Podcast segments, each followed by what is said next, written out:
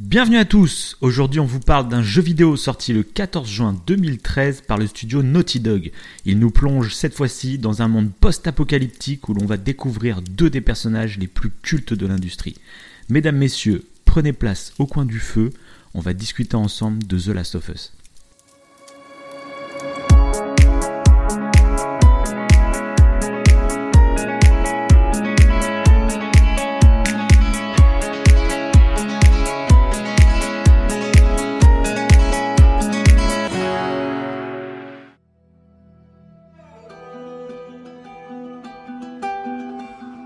Nous avons désormais franchi la barre des 200 morts.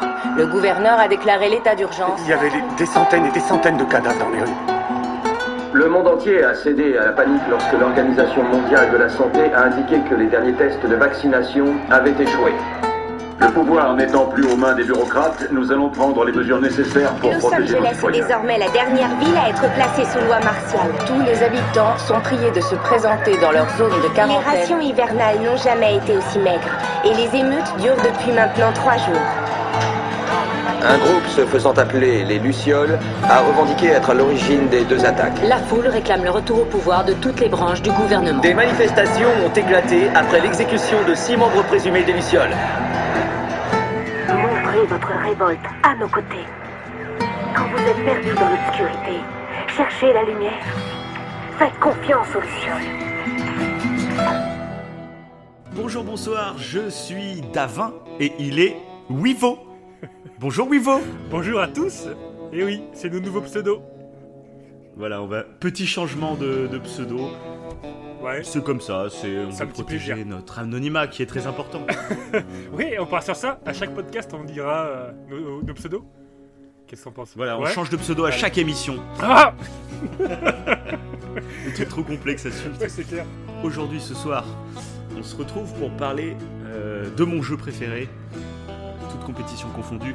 Euh, c'est The Last of Us, un jeu fabuleux euh, qui est sorti le 13 juin 2013 en version PS3 et un an plus tard, le 29 juillet 2014, en version remasterisée sur la PS4, encore plus beau. Et euh, bon, on, va, on va pas trop s'étendre sur le sujet, on va directement faire nos trois points et je te laisse commencer, Monsieur Wivo.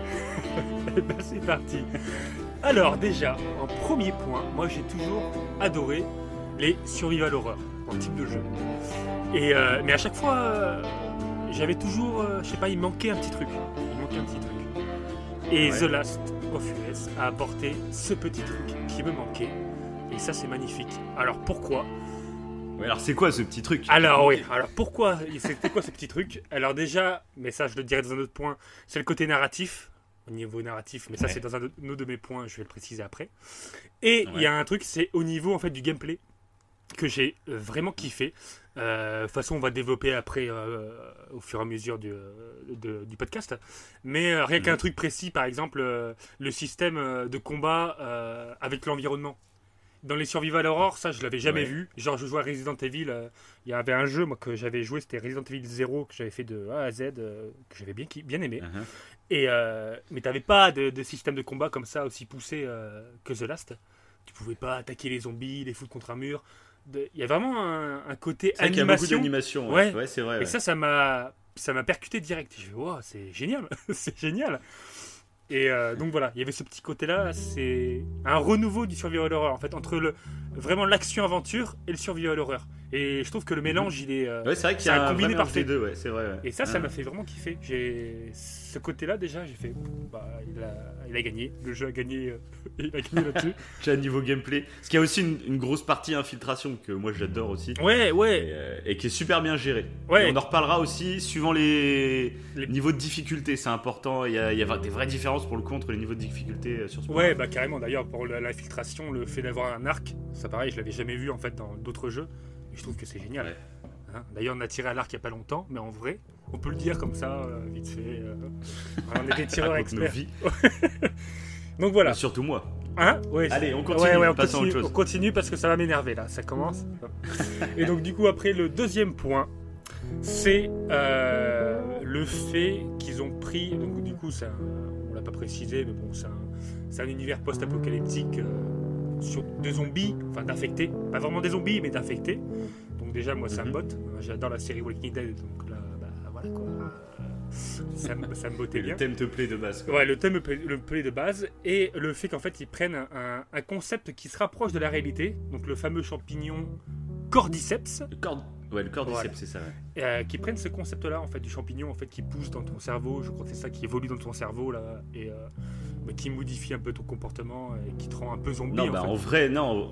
euh, Oui, Ouais. mais en vrai, c'est ça touche que les insectes. Oui, voilà, en vrai ça touche que les insectes. Oui, en vrai, hein, ça- Mais en vrai, mais par contre- d'humain. Pour les insectes, est-ce que ça contrôle vraiment les insectes? Parce qu'il y a des parasites qui contrôlent les insectes comme ça, qui, euh, qui rendent un peu. Bah, en les- gros, là, ce, qui... ce champignon, en fait, en gros, euh, bah, rentre dans les insectes, dans leur bouche, j'imagine. Ouais, Et, euh, et ensuite, bah oui, les vraiment euh, poussent dans leur cerveau, Ouais. les contrôlent, mais juste pour les, euh, les pousser à aller le plus haut possible sur une plante, par exemple, pour qu'ensuite le champignon pousse sur la tête. Donc, comme dans le jeu, hein, ça explose la tête et voilà. ouais. Et, euh, et ensuite, bah, en gros, avec le vent, il y a plein de particules de ce champignon qui, qui, qui se barrent dans les airs, et du coup, le champignon peut se Ah, bah, reproduire, euh, et ainsi de suite. C'est trop bien qu'ils aient pris Et le concept à fond comme ça. Moi je trouve ça. Bah, a priori, j'ai regardé un, un making of, Ouais, et a priori, bah, Neil Druckmann, donc le, le directeur artistique à l'époque, mais en gros, euh, scénariste, tout ça, quoi. ouais, Euh, bah, a priori, en fait, il a eu vraiment l'idée en regardant un documentaire là-dessus. D'accord. Il a vu le documentaire là-dessus, il a fait ouais, c'est une bonne idée. Alors est-ce que ça c'est euh, vrai ou est-ce que il a- euh, il l'a pensé dit après. ça après pour Ouais. faire genre on écrit un peu l'histoire du jeu. Mais euh, en tout cas c'est voilà, ça c'est vrai que ce, ce truc de champignon qui existe vraiment dans la vraie vie, c'est vraiment cool. Ouais, voilà, bah, ça, ça m'a fait surkiffer quoi. Encore en comparaison, justement, comme je comparais avant sur le premier point, Resident Evil, où c'est complètement fantastique. Là, le fait que ce soit un survival horror qui, en plus, joue sur un côté un peu réaliste. euh, tous les trucs euh, tirés de faits réels, euh, je sais pas, ça apporte un plus pour moi. Que ce soit les films, tout ce Ouais. que tu veux. Euh, même si le film est pourri, s'il est tiré de faits réels, bah, je sais pas, je vais, je vais Oui, c'est vrai que des fois t'es chiant. même ça. le film est complètement chiant, mais ah mais c'est une histoire vraie. Bah, c'est une histoire vraie donc euh, super film. comme Confucius, Confucius c'est un film super long euh, qui peut être super chiant, mais vu que c'est tiré d'une histoire vraie, bah moi j'adore. Pour toi c'est super chiant à regarder. Donc euh, non voilà, donc il y avait ce côté, c'est, euh, ce côté-là que, que j'ai, bah, adoré quoi. Et en troisième point, le, le côté encore euh, sur l'aspect narratif, mais là c'est plus euh, l'aspect émotionnel, c'est la relation Ouais. euh, père-fille qu'il y a entre Joël et Ellie, clairement. Ouais. C'est ultra touchant. Et un Mhm. jeu, je crois que c'est un des. et je- en y réfléchissant, je pense, quoi, c'est un des premiers jeux qui a réussi à me, à me toucher comme ça. En fait, il y a. C'est possible. Ouais, il y a, j'ai pas eu de jeu. euh, enfin, bah, maintenant, oui. Mais c'est dans les jeux qui m'ont touché émotionnellement comme ça, au niveau de la narration. Je sais pas si je compare à Mhm. Mario, ça te touche Mario par exemple, c'est de la poésie. Oui, c'est autre chose, Oui, c'est autre pas le chose. même genre d'émotion. Voilà, exactement. Et là, c'est le côté narratif, Mm. et je voyais que ça dans les films, en fait. Et là, je me suis dit, c'est le premier jeu qui me fait l'effet que me font certains films ou certaines séries. Et Ouais, bah, ça, quoi. je vais revenir dans mes points aussi, justement. Donc voilà, et ça, bah, j'ai surkiffé. Et d'ailleurs, c'est un jeu, et que- encore une fois, pour le, le sublimer, ce jeu, pour dire à quel point je Mhm. l'aime aussi, c'est le fait qu'en fait, ce jeu, c'est intéressant parce que euh, tu peux y jouer à deux, si tu veux, euh, mais, et- mais l'autre peut regarder, il sera autant touché que toi. Comme si Oui, tu joues pas Tu vraiment à deux, mais on peut, on peut Voilà. regarder quelqu'un jouer à ce jeu, il, il arrivera à ressentir des émotions. Exactement. C'est clair. Exactement. Et je trouve que ça, ça en dit long en fait sur le côté émotionnel, l'impact émotionnel que le jeu peut, que, voilà, que le jeu transpire. Nickel. Voilà. Bah, super, super, parce que bah, je vais vraiment prolonger ton point avec mon premier point. C'est beau. euh, parce que c'est vraiment en accord avec ce que tu viens de dire. Euh, Mon premier point, moi, c'est que c'est, euh, je pense, le jeu qui a fait que je suis devenu passionné de, de- de jeux vidéo et même de fiction tout court. Mhm. Euh, avant, je jouais aux jeux vidéo, mais euh, assez, euh, comment dire, j'étais assez éloigné, on va dire, j'étais pas passionné. Je jouais, on va dire, souvent à des jeux de foot même, tu vois. Ouais. J'étais à la radio, je me faisais un petit PES et puis c'était cool. Après, j'ai fait des jeux solo, j'ai fait genre GTA San Andreas, j'avais fait Red Dead le premier, j'avais même fait bah, les Uncharted, qui sont de Naughty Dog aussi. Oui. Mais pareil, je les prenais comme un, un divertissement, tu vois, et puis Que c'était moi cool. je connais, hein, mais, que je connaissais pas d'ailleurs parce que c'est vrai que c'est- un des, des gameplays qui se rapproche un peu de de, de The Last. Uncharted? Non, des gameplays au niveau euh, au niveau action aventure, le- la partie un peu action aventure. Et la partie, la partie un peu narratif, histoire, euh, ça se rapproche un peu de. Ça, Ouais. De Uncharted. Ouais, Uncharted, Oui, ça, ouais, ouais. Bah, on dirait au début, mais finalement pas tant que ça. D'accord. C'est euh, Uncharted 4 ressemble beaucoup plus Oui, à The Last of bah, Us que les Uncharted d'avant. c'est là que j'ai fait. D'accord, ok. Ok. Mm, Voilà. Et donc, euh, et c'est à partir de The Last of Us euh, que je suis plongé vraiment dans cette passion parce que là, je me suis rendu compte que mince, le, le jeu vidéo, ça, ça peut même décupler, je dirais, les émotions. Quoi. C'est Ouais, cette immersion que tu obtiens avec le jeu vidéo, euh, cette implication, parce que comme tu joues et que t'as, euh, c'est toi qui décides un peu de ce qui se passe, et même euh, comme tu vis les événements comme eux, bah, du coup, je trouve, je sais pas, l'implication est totalement folle. Mhm. Et à partir euh, de ce jeu, et je pense que c'est même pas que chez moi, parce que je trouve qu'à partir de ce jeu, le monde du jeu vidéo, il n'a pas été pareil derrière. Il y a eu beaucoup de, de, de- de jeux qui ont essayé de reprendre ce côté très narratif, etc. Ouais. Et, et voilà, pour ça, moi je dis que ce jeu bon, est culte parce que je trouve que c'est un vrai tournant dans le monde du jeu vidéo. Il a amené cette scénarisation et cette qualité aussi, cette réalisation, etc. Ouais. Euh, pour moi, avant, c'était pas à ce niveau-là en fait. Ouais, ce bah, jeu-là a amené quelque chose. je te rejoins carrément. quoi. Je te rejoins Mm. carrément parce que ouais, c'est ce que je disais, c'est que après ce jeu, en fait, euh, bah, ça a été mon premier jeu qui a- qui m'a touché comme ça. euh, C'est ça qu'après ce jeu, bah, bah, voilà, j'en ai vu d'autres. Ça me faisait penser un mais, peu. mais avant, ouais, il y a eu un après The Last, quoi. Ouais, c'est ça. Ils ont amené quelque chose euh, de, de fort, quoi. Et je pense qu'avant, peut-être même le jeu vidéo était un peu euh, considéré par beaucoup pour les plus jeunes, on va dire. Et donc, il y avait des jeux un peu fun, Un ou peu arcade, euh, très geek. Ça restait- ouais, voilà. ouais, ouais. Arcade ou non, parce qu'il y avait des jeux de gestion, il y avait d'autres trucs, mais Oui, oui, il n'y avait pas ce côté narratif. Enfin, je- pas aussi fort. Enfin bon. Allez, c'était mon premier point, on va pas rester trois heures dessus. donc, euh, mon deuxième point, ça sera un double point. Ouais. Euh, parce que c'est Joël et Ellie, qui pour moi, c'est les persos les, bah, les plus cultes hein, du jeu vidéo. Pour moi, c'est leur relation, elle est juste phénoménale. C'est Mm. c'est dingue, quoi. C'est tout au long du jeu, on va y revenir de toute façon, Oui. mais tout au long du jeu, il y a une réelle évolution de leur relation. Euh, et à la fin, bah, comme je disais, on, était, on est vachement euh, attaché à eux. Et donc à la fin, mais ça te retourne la tête. Quoi. Ouais. C'est, moi, j'étais pas bien. Quoi. C'est, dingue. Et j'ai l'impression que c'est des persos, euh, peut-être pas des amis, tu vois, mais c'est, j'ai l'impression qu'ils existent, tu vois. Et je sais pas, tu te sens impliqué dans leur histoire. Et moi, je, je trouve ça fou. Et ça, pour le coup, je suis pas sûr de, enfin, l'avoir retrouvé, même dans d'autres jeux plus récents. D'accord, ouais. Même pas avec, Aussi fort. avec Red Dead? Avec. Ah, ça se, ça se discuterait, mais non, pas aussi fort, pas aussi fort. Joël et Ellie, Joël et Ellie, c'est Joël et Ellie. Pas aussi fort. Après, il y a d'autres jeux qui ont été très forts, il n'y a pas de souci. Oui, oui. mais Joël et Ellie, euh, pour moi, c'est Joël et Ellie. quoi. donc voilà. Et donc, mon troisième point, euh, ça sera euh, bah, l'écriture du jeu, en fait. D'accord. Je pense que les trois points, finalement, se rejoignent. Oui, oui, bah, L'écriture, ouais. l'écriture que je trouve super bien dosée, Ouais. euh, parce que c'est une succession de moments super forts dans le jeu. Euh, Il y a des temps morts, il y a des, des temps, on va dire, normaux, et il y a des temps très forts, et, et c'est bien dosé tout au long du jeu, ça, se, ça, se- ça s'équilibre super bien. Et, euh, et je trouve même les moments plus calmes t'aident à vivre plus intensément justement les moments plus forts. Et c'est ça qui est beau, parce que des fois tu es juste en train de marcher, ils sont en train de discuter, mais des discussions complètement basiques, mais c'est ce qui fait que, que, que tu trouves ça réel, quoi. Et c'est ça qui est beau. Bah, je te, je te, je te contredirai pas. Ça, Et pareil, peut-être qu'avant, même dans le jeu vidéo, il y avait beaucoup de jeux vidéo où bah, finalement le- l'histoire, la, la narration se déroulait pendant des cinématiques. Ouais. Là, en fait, c'est tout au long du jeu, même pendant les phases de Ah, gameplay, ouais, ils sont en c'est train de vrai. discuter et des trucs comme ça. Ouais, je pense. Ouais, c'est vrai euh, que c'est un des premiers jeux qui, qui joue là-dessus, ouais. Enfin, mon- J'ai toujours du mal, j'ai toujours du mal à dire un des premiers jeux parce que j'ai pas joué à tous les jeux. Oui, voilà, monde, ça reste euh, subjectif. hein. Un des premiers pour moi. Voilà, c'est ça. ce C'est purement subjectif, quoi. ouais. Mais, euh, Oui, voilà, c'est ça, parce que se trouve, il y en a qui vont nous dire Ah ben non, dans tel Oui, jeu, voilà, oui, oui. en 2009. euh, enfin, euh, voilà, pour nous, quoi. Oui, oui, gros, voilà, euh, c'est- pour ça que ça nous a marqué. par nous, rapport à nos jeux à nous, ouais. Ouais, ouais. Non, c'est sûr. Mm. Donc voilà, on a fini nos trois points. Mm. Et donc on va commencer euh, bah, par donner notre avis, on va dire sans spoil pour le moment, un premier avis assez, voilà, de ce qu'on pense du jeu. Et je vais faire une petite présentation quand même D'accord.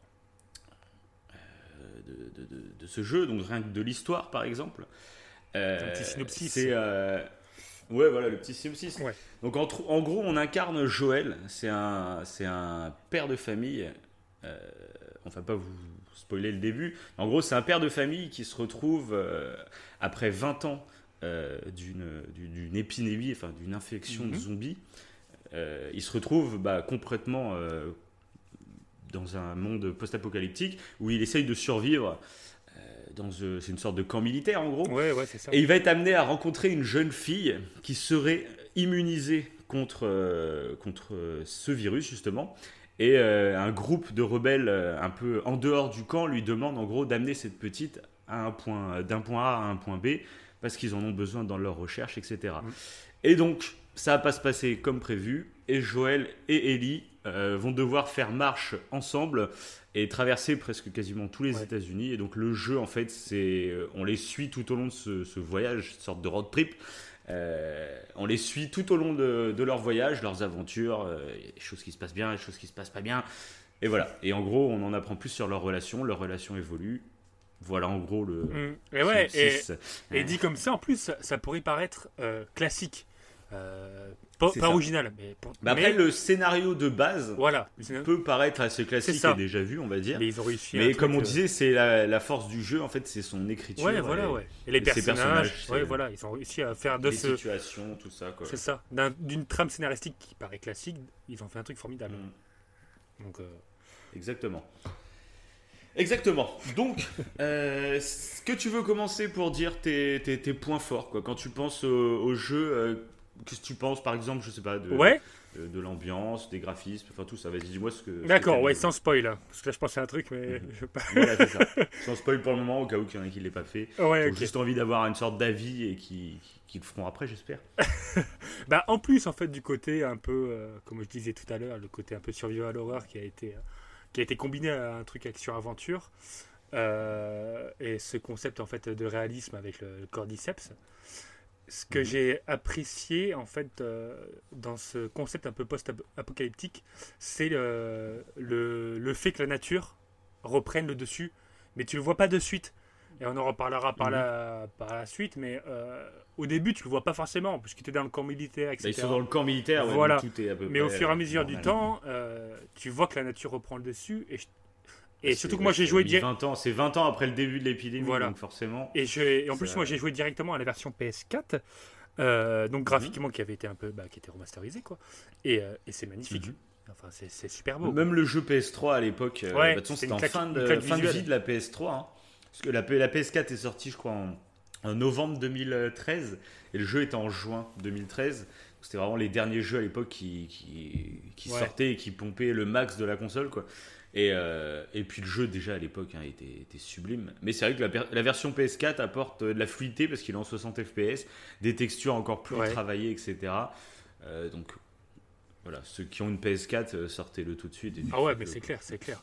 Et le, les ennemis aussi, j'ai trouvé ça. J'ai trouvé que l'idée était intéressante en fait de faire des ennemis euh, un peu différents. Bah, t'as les coureurs là qui te courent après quand Ah, ils il te voient. les zombies, ouais. Ouais, les zombies, ouais, les infectés. Ouais, quand, quand... Et ce que j'ai bien aimé, moi, Ouais. par contre, c'est qu'il n'y en ait pas 30 000 différents non plus. Ouais, et c'est ce qui. Je trouve que c'est plus crédible en fait, parce qu'il y a beaucoup de jeux de zombies où tu sais, euh, bah, y a je sais pas combien de sortes Bah de voilà, bah, je euh, parlais de. vraiment jeu vidéo. bah, quoi, je parlais pour de. Resident Evil euh, tout à l'heure. Euh, Mhm. ça part entre guillemets, ça part totalement en couille. Il y a des monstres, ça devient des monstres. C'est plus des zombies, ça devient carrément des monstres. Là, The Ouais. Last, ils sont Mhm. restés assez sobres. T'as que 4 en fait. Ça reste crédible en gros. quoi. Et ça reste crédible, Mhm. ouais. C'est l'évolution en fait du champignon. Et euh, Mhm. Mais sauf que l'évolution du champignon fait que tu as des ennemis qui sont différents, mais qui fait que tu joues différemment. Et ça, j'ai trouvé ça super ça, intéressant. Le fait que soit ils sont Mhm. aveugles, donc là, faut pas faire de bruit, euh, faut être discret, faut se machin et tout. Et qu'il y en a d'autres en fait euh, qui, euh, qui te voient. Euh, donc t'as inté- Mhm. tu as- faut pas se faire voir quoi. Les claqueurs qui font leur bruit Mhm. chelou, bah là tu dois, tu peux passer à côté d'eux sans faire de bruit. Donc c'est stressant, mais tu sais qu'ils te Ouais. voient pas. Alors que les mar... Et par contre, tu sais que s'ils te voient et qu'ils te chopent, tu meurs en un coup. Oui. C'est ça qui est super fort. Oui, aussi, ouais. C'est ça qui est super fort parce que c'est il y a vraiment une anxiété qui se crée quoi dès que tu rentres dans une pièce et que tu entends leur, leur bruit de bouche parce qu'ils font des claquements donc pour se repérer euh, euh, dans l'espace quoi. Et, euh, et ce bruit devient terrifiant quoi, il terrifie au bout parce que tu rentres dans une salle, tu sais qu'il y a des, des, des zombies, Bah oui, oui. mais tu essayes de surveiller est-ce que j'entends le claquement, est-ce qu'il va y avoir des claqueurs? Parce que si Oui. c'est des coureurs, tu vois, je peux réussir à me battre Ouais, au corps voilà, à corps, ça, ça. devrait pouvoir le faire quoi. Et c'est- Mais- en plus, au début, bah, ils sont pas tout méla- ils sont pas mélangés. Donc du coup, tu Mm. voilà. Mais sauf qu'au fur et à mesure, bah, ils, sont- ils se mélangent un peu. Et du coup, là, c'est beaucoup plus. Ouais, ça fait ça fait flipper. Tu peux pas balancer. Enfin, c'est un peu euh, un peu particulier vu qu'il y en a qui peuvent te voir, il y en a qui peuvent euh, qui sont à fond sur l'écoute. Parce qu'il me semble que les coureurs, Ouais. ils sont pas aussi au niveau de l'audition, ils sont pas aussi performants que les euh, Oui, voilà, ouais, que les claqueurs. Donc non, mais ça, c'est ce côté-là, c'est- bien fait. Et le fait qu'ils courent après, Oui, j'aime bien en fait. Euh, Mm. J'ai trouvé ça euh, intéressant.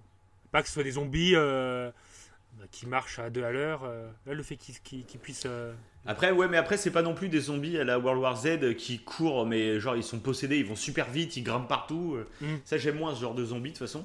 Alors que les coureurs, c'est juste des coureurs, enfin des zombies qui courent quoi. et, mais ils courent pas non plus à une vitesse. Ouais, oui, tu quoi. peux les fuir. Tu peux les fuir quoi. Ouais, tu me diras après. euh, Oui, c'est ça, oui, carrément, tu cours à peu près à la même vitesse que je crois, Ouais, à peu près. ouais, c'est ça. Donc après, ouais, voilà. Euh, bah, en parlant du gameplay, euh, Ouais. on va continuer là-dessus Ouais. parce que justement, il y a un truc que je voudrais préciser, c'est que le jeu en fait a plusieurs niveaux de difficulté.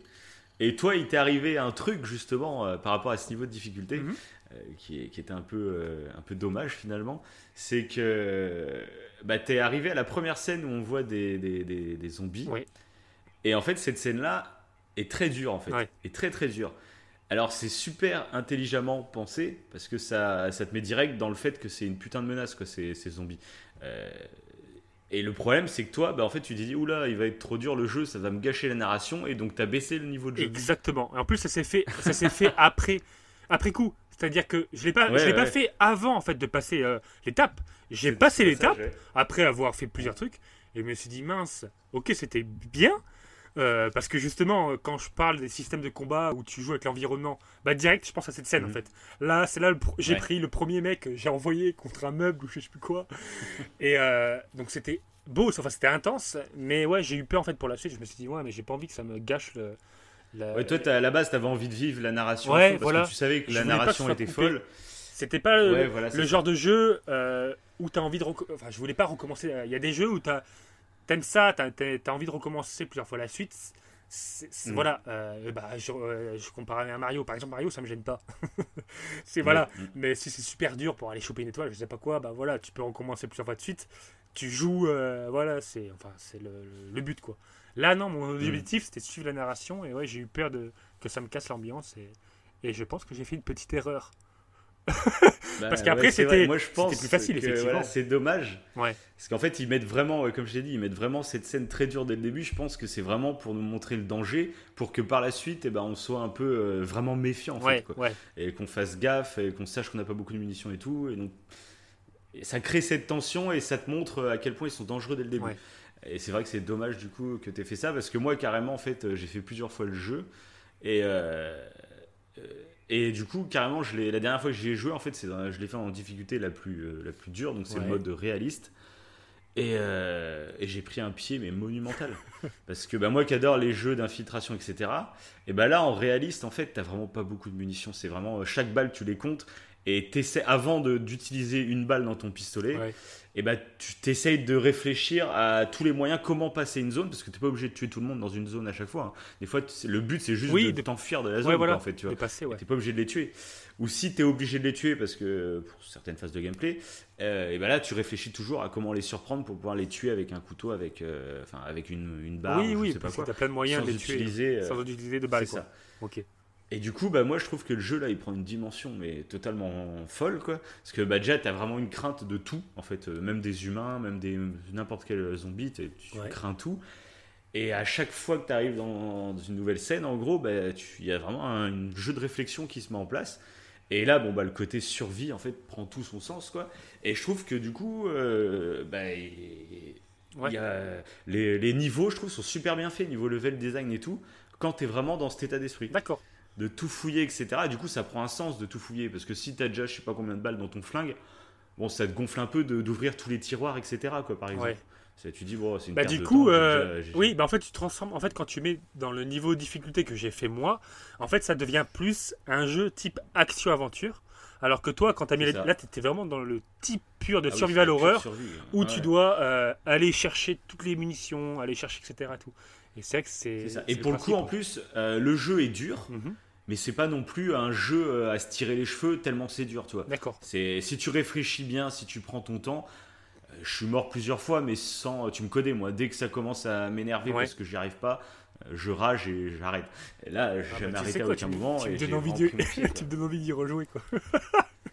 Bah, De toute façon, il y a le 2 qui va sortir, donc je pense que ça sera l'occasion, euh, quelques un ou deux mois avant que le 2 sorte, Ouais, de se refaire pas, le jeu pour être à fond dedans, je pense. C'est Ouais, sûr que que tu le feras. le réserve.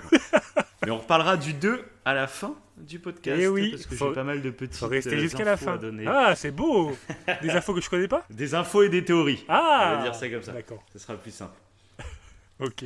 Euh, ensuite, j'aimerais bien moi qu'on passe c'est toute la partie euh, sonore du jeu. Mhm.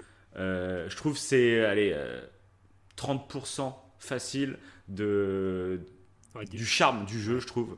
Que ça soit les musiques qui sont complètement dingues. C'est l'auteur des musiques s'appelle Santa Olala, donc un nom assez marrant, mais euh, il fait des musiques complètement folles, je trouve. C'est en plus il a une histoire, ce, ce gars.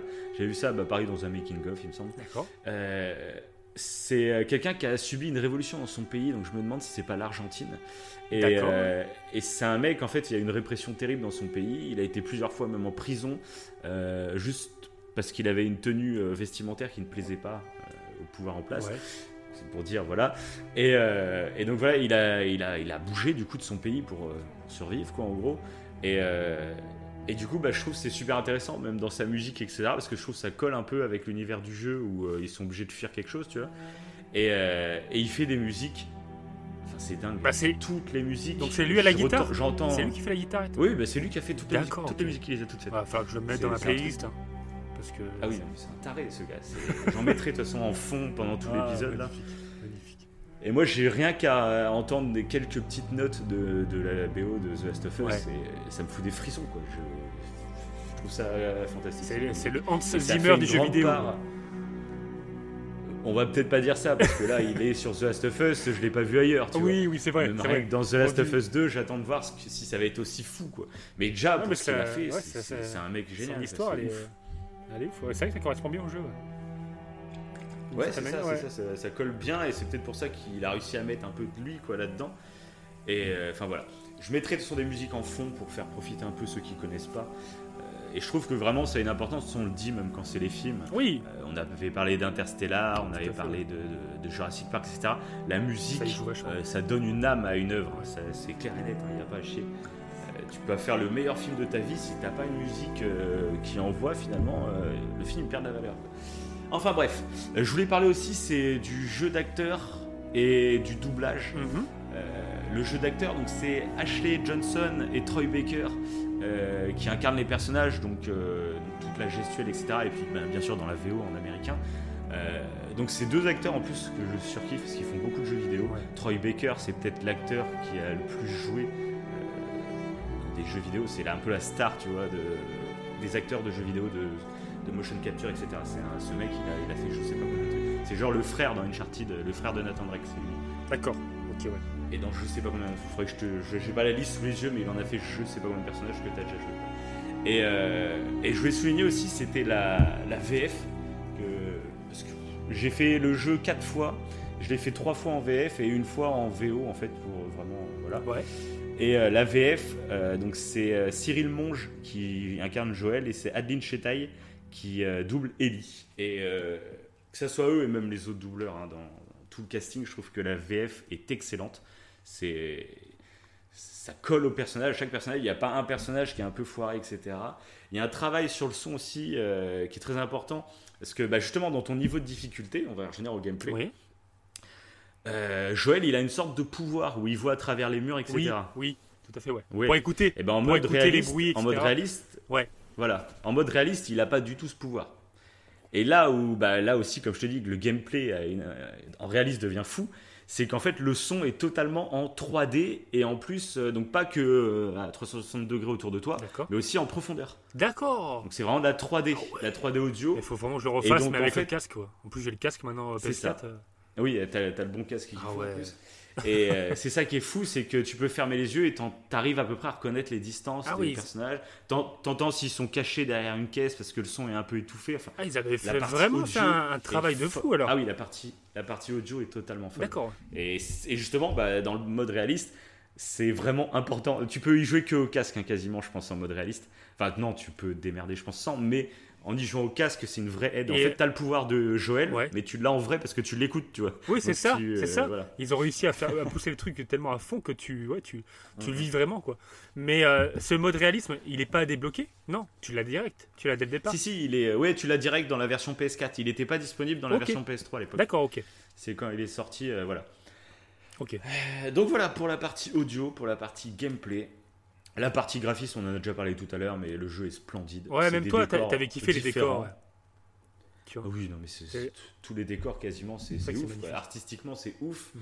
Et euh, même en plus, je trouve, c'est pas juste des décors, euh, ils sont beaux, ouais, c'est joli. C'est, je trouve, ils ont vraiment une âme.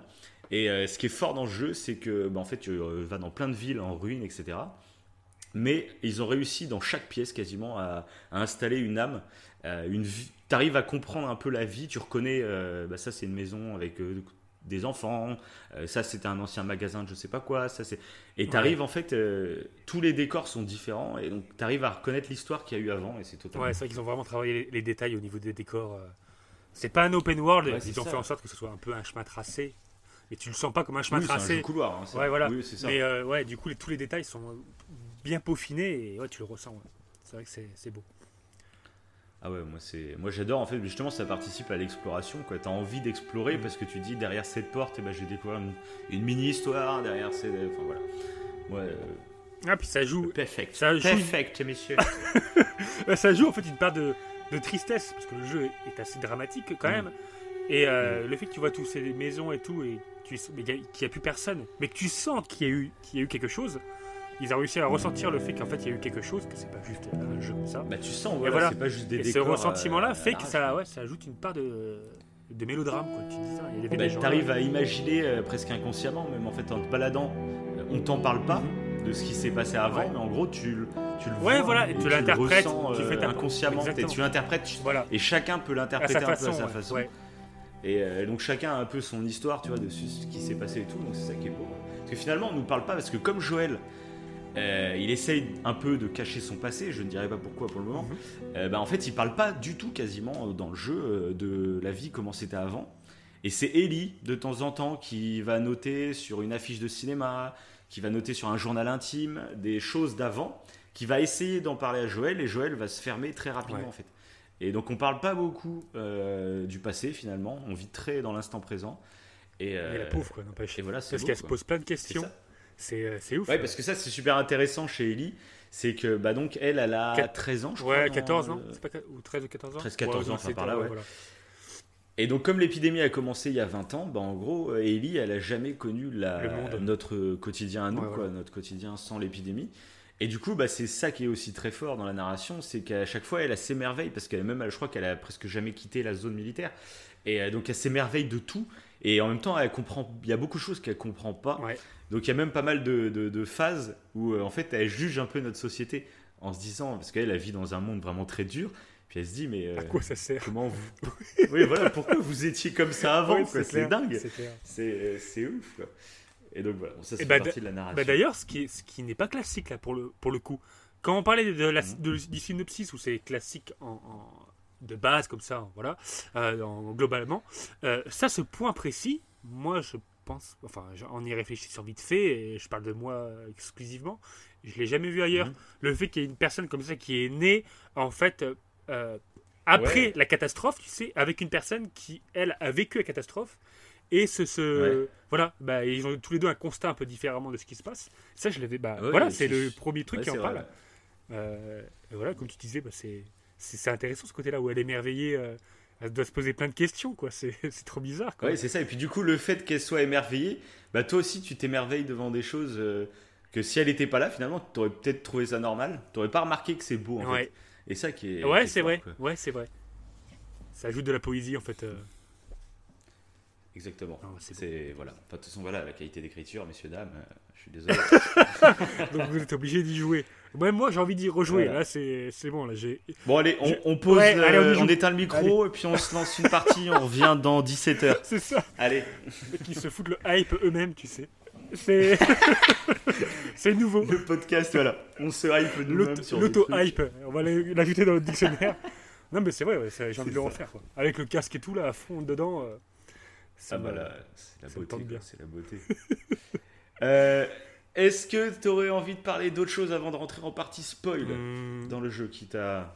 Non, on a fait un bon tour. spoiler. On a parlé d'animation, de graphisme, de musique, de, de gameplay. Voilà, ouais. je pense que de toute façon, ceux qui l'ont pas fait qui nous écoutent, si là on vous a pas donné envie d'y jouer, bah vous y jouerez jamais, je pense. Donc euh, voilà. c'est pas faux. pas Enfin, faux. si, il y a The Last of Us 2 qui va sortir Ah, voilà, bientôt, au on sait pire. pas encore exactement. On peut vous donner l'envie pour la c'est le moment vraiment, euh, c'est le moment de, de s'y mettre pour, euh, pour découvrir cette licence quoi, qui, est, qui est vraiment folle quoi. Donc voilà, on va passer en partie spoil maintenant. Mhm. Et donc j'ai eu une idée pour la partie spoil. Oui. C'est qu'en fait on va reprendre, j'ai une petite liste là sous les yeux, et on va reprendre en fait les personnages euh, qu'on croise pendant le jeu, et puis bah, on va dire un petit mot sur chacun, notre ressenti sur ce personnage. D'accord. Et pourquoi pas une scène, euh, une scène culte, une scène qui t'a vraiment marqué, Par qui rapport à à, lui en fait. Parfait. Voilà, c'est ça. Eh ben, c'est. Parfait.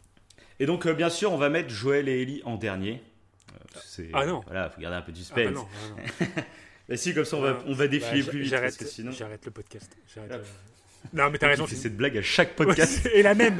À chaque fois, c'est la même. c'est la même, à chaque fois, c'est la même. C'est le mec. euh, Les auditeurs vont éteindre, éteindre la radio à ce moment-là. ça- Ah non, putain, il a refait sa blague, ce con, ça m'énerve. Trop lourd, tu sais. Ça Non, oui. J'ai pas fait. J'ai détesté ce jeu-. J'ai hésité à le faire. Mais à chaque fois, le mec, il fait ça. c'est- Le mec est insupportable. Non, j'ai- J'ai plaisante, restez, restez. Ça a été super intéressant. Donc voilà. Allez, on va commencer le jeu. Ouais. Enfin, le jeu. on va décommencer cette petite liste de personnages et on va commencer par le personnage que je me retiens de spoiler depuis le début. Ah, je vois qui c'est. Le personnage qu'on voit dans l'intro du jeu, qu'on ne voit que dans l'intro du jeune jeu. personne. Voilà, Sarah, la fille de Joël. Alors, qu'est-ce que tu aurais à nous dire sur cette, euh, cette fille? Et bah, c'est elle qui nous met dans l'ambiance. Voilà. Euh, c'est clairement. En plus, d'ailleurs, euh, c'est elle qu'on joue dès le départ. Euh. Et donc, c'est intéressant en fait de jouer le rôle. On démarre le jeu avec elle. Voilà, c'est ça. Et c'est intéressant en fait de jouer dans le rôle d'un enfant et, euh, et de vivre en fait euh, bah, la catastrophe. En fait, ça va être le moment où on va vivre la catastrophe. Où, Ouais, le début de l'épidémie. c'est ça exactement. Et où on voit les trucs à la télé et on voit bah, le zombie. Ouais, bah, la scène justement qui est géniale, Ouais. la scène euh, où elle, cherche donc Joël Oui. et elle va dans sa chambre, la télé est allumée, elle voit le journal qui annonce, euh, ça part un peu en vrille, en ville, Ouais. et euh, d'un coup à la télé on voit une explosion, puis la télé ça coupe, et là on regarde par la fenêtre et on voit une deuxième explosion au loin, donc on se rend compte vraiment de la proximité de, de- de la chaîne de télé avec, euh, avec euh, la Bah, maison c'est de Joël. ultra immersif. Donc ça c'est super cool, c'est ça ouais. Ouais, cette première phase est très contemplative finalement, il n'y a pas d'action. Ouais, voilà, c'est ça. c'est tu marches et tu apprends les trucs. Et, euh, et moi, c'est clairement, donc ça dure 15 minutes après tout- à peu près toute cette scène d'intro. Mhm.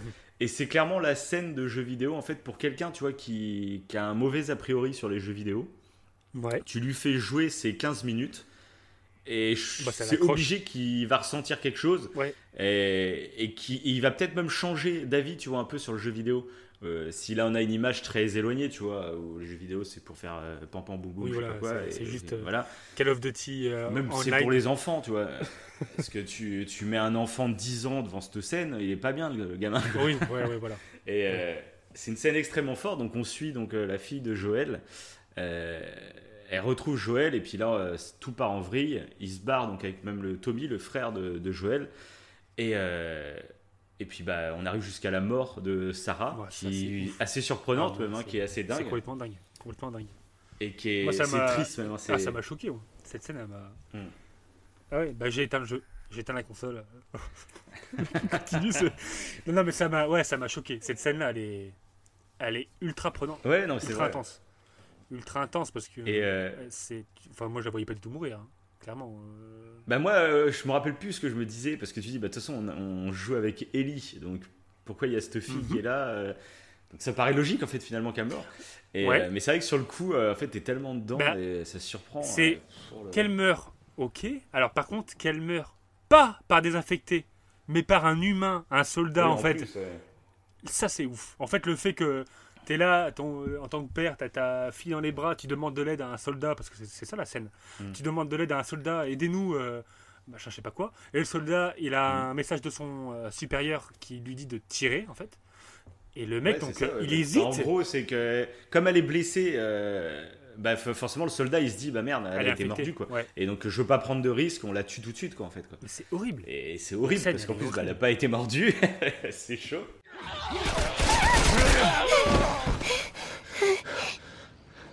Ça va, chérie, c'est fini. C'est fini. Hé On a besoin d'aide S'il vous plaît C'est ma fille Je crois que sa jambe est cassée. N'avancez pas Ok. Nous ne sommes pas... Nous ne sommes pas malades. J'ai deux civils dans le périmètre extérieur. Quels sont vos ordres? Papa, où est oncle Tommy? On va te mettre à l'abri et on reviendra te chercher. Ok? Chef, il y a une petite fille.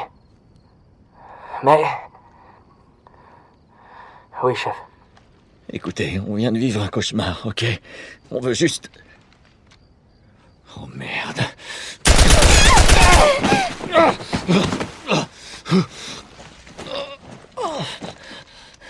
Je vous en prie.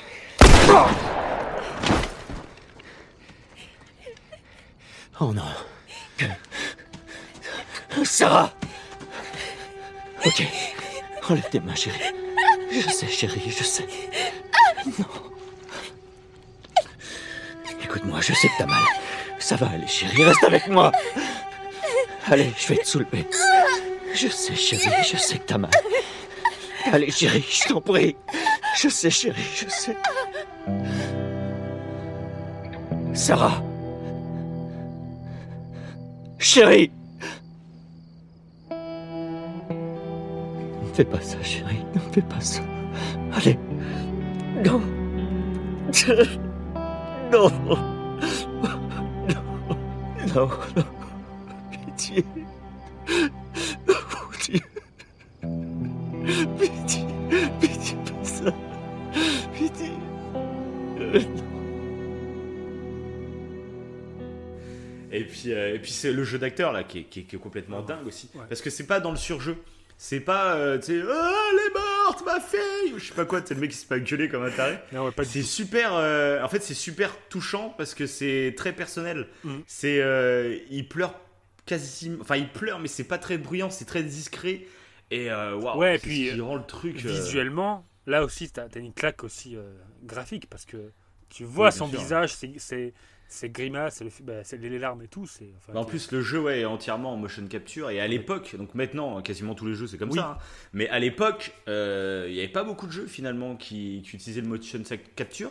Et puis là, en plus, ils l'utilisent tout le long du jeu. Quoi. Toutes les scènes, c'est euh, voilà, il n'y a rien qui est préprogrammé quasiment. Donc c'est voilà, c'est génial. Ça donne vraiment une âme au truc. Et en plus, je trouve que cette scène, elle sert pour la suite du jeu. Parce que finalement, euh, bah, on, là, direct, on prend euh, empathie x 100 avec euh, Joël. Mhm. On est super touché par ce qui lui arrive. Et du coup, je trouve que ça excuse pas mal son comportement tout le, tout le début du jeu. bah, complètement. Le fait qu'il. parce qu'il est, il est très. C'est un méchant quasiment dès le début, quoi. Enfin, il survit. Mais euh, il est sans Bah, il est pitié. hyper quoi, froid. Il, ouais. il bute des gars, il est hyper froid. Tu sens qu'il a parle mal ouais. même avec Ellie. Il a hein, plus de... la ouais, ouais, tout à fait. Il a plus aucune émotion en fait. Enfin, il, il en a, c'est ça, mais ouais. il est- c'est enfoui au fond de lui. C'est, c'est- il y a plus rien quoi. C'est ça. Et puis quasiment personne en fait est au courant pourquoi il est comme ça. Je sais même pas si Tess elle est au courant. Ça on Ah. ne le sait pas encore. Ah ouais, ouais, ouais. Enfin, on, le- on le On le saura jamais, peut-être même sûrement. Et, euh, et du coup, mais nous, on le sait. Et du coup, nous, on arrive à s'attacher à Joël malgré son comportement, en fait. Et donc, c'est super intéressant euh, au niveau a- d'écriture, quoi. Moi, je trouve que c'est c'est Ouais, génial. et puis il y a une forme de rage en fait qui s'installe très rapidement, mais un peu ça. contre l'armée, tu sais, contre les militaires. Pas forcément contre les Mm. infectés, mais rien que contre les militaires, alors que bon, euh, c'est un soldat parmi tant d'autres. Mais le fait qu'ils décident de sûr. tuer, en fait, parce que s'ils ont tué euh, euh, Sarah, c'est Sarah, hein, la- sa fille, qu'elle s'appelle. Mhm. S'ils ont tué Sarah, je Oui, pense que c'est pas la seule innocente qu'ils ont tuée. Tu sais, tu l'as, tu l'as un peu mauvaise contre eux déjà, contre bah, Oui, c'est clair. ouais. et euh, déjà la relation entre humains est un peu dégradée. Et c'est ça qui est intéressant Mm. en fait, c'est pas que euh, contre les infectés, euh, etc. C'est que. euh, Ah oui, bah là, voilà, il y a autant de méchants infectés que méchants- humains. ouais, voilà. non, franchement, ouais. déjà, bah, voilà, euh, on est sur les 15 premières minutes et déjà on est lancé dans un truc qui, Ouais, ouais, qui est c'est dramatique. dingue, en 15 minutes, ce qui se passe. c'est noir, c'est dramatique. Ouais. C'est clair. Euh, bah, du coup, on va reprendre très. Ce qu'on vient juste de parler, c'est qu'on va parler de Tess. Mhm. C'est le personnage du Gobo bah, qu'on- avec qui Joël traîne au début, dans la zone. Ouais. Et euh, moi, c'est un personnage aussi que j'ai beaucoup aimé. euh, parce que ils sont pas en couple, mais bon, tu sens qu'ils sont super proches finalement. euh, ils survivent ensemble. Ouais. Et elle va finir par euh, mourir euh, parce qu'elle se fait mordre. Donc, euh, lors d'une baston avec des zombies, elle se fait mordre. Et euh, en fait, elle, elle refuse de se transformer en, en zombie. Et euh, elle préfère du coup se sacrifier Ouais, euh, justement par, par, par des mecs de, de l'armée justement pour euh, que Ellie et Joël puissent se barrer. Et puis c'est elle qui dit à Joël Amène-la, fait merde, je vais mourir parce que je me suis fait mordre. Donc s'il te plaît, amène-la. Si elle, il y a une chance qu'elle puisse sauver l'humanité, mais amène-la, putain. Oui. Et, et ça, c'est beau. Et c'est ce qui va pousser Joël, du coup, à rester avec Ellie. Parce que sinon, il s'en bat les couilles. Il serait même pas resté avec elle. Et elle lui rappelle sa fille en plus. Donc, euh, non, pas question. Et c'est ce sacrifice de Tess qui fait que, que Joël va, va, va continuer Mhm. à, à l'amener. Oui, et d'ailleurs, du coup, vu que tu as lancé le sujet, euh, oui, parce que Ellie, du coup, on apprend en fait qu'elle est euh, immunisée. On peut le dire. Oui, mais ça, je l'avais dit tout à Ah, tu l'heure. l'avais dit Ah, ex- Excusez-nous, euh, chers auditeurs. Mer- Merci de m'écouter. Excusez-nous. Hein, ça fait plaisir. Oui, bah, euh, c'est que je regarde la télé en même temps, en fait. Euh. Je regarde la télé, je suis sur Tinder, hein, on me connaît. quoi. Non, non, pas du tout, suis pleinement Donc, euh, oui, bah, Ellie, oui, bien sûr. Et si Joël doit l'amener euh, à traverser les USA, c'est Ouais. parce qu'elle est immunisée. Voilà. Si, si d'autres personnes ne m'écoutent pas quand je parle, Merci, parce que on est d'accord que Dava ne l'avait pas dit. Enfin bon. mettez en commentaire. Non, mais c'est vrai que c'est, c'est moi aussi j'ai trouvé Donc voilà, Tess, moi, son c'est un personnage que- ouais, que- son sacrifice est touchant. C'est ça. C'est une autre scène en fait qui, est- qui est ça. touchante. Mais on sent, j'ai l'impression, alors je sais pas, qu'elle était un peu amoureuse de, de Joël. Je sais pas. Qu'il y avait C'est possible. Ça, le Joël non, il se fermait à toute émotion. je- oui, Joël, de toute façon, lui. euh, Mais euh, elle, mais après, il euh, était très attaché à elle quand même, quoi, parce qu'il en souffre quand même de la mort. de ah oui, tout à fait, ouais, ouais, ouais, c'est clair, ouais.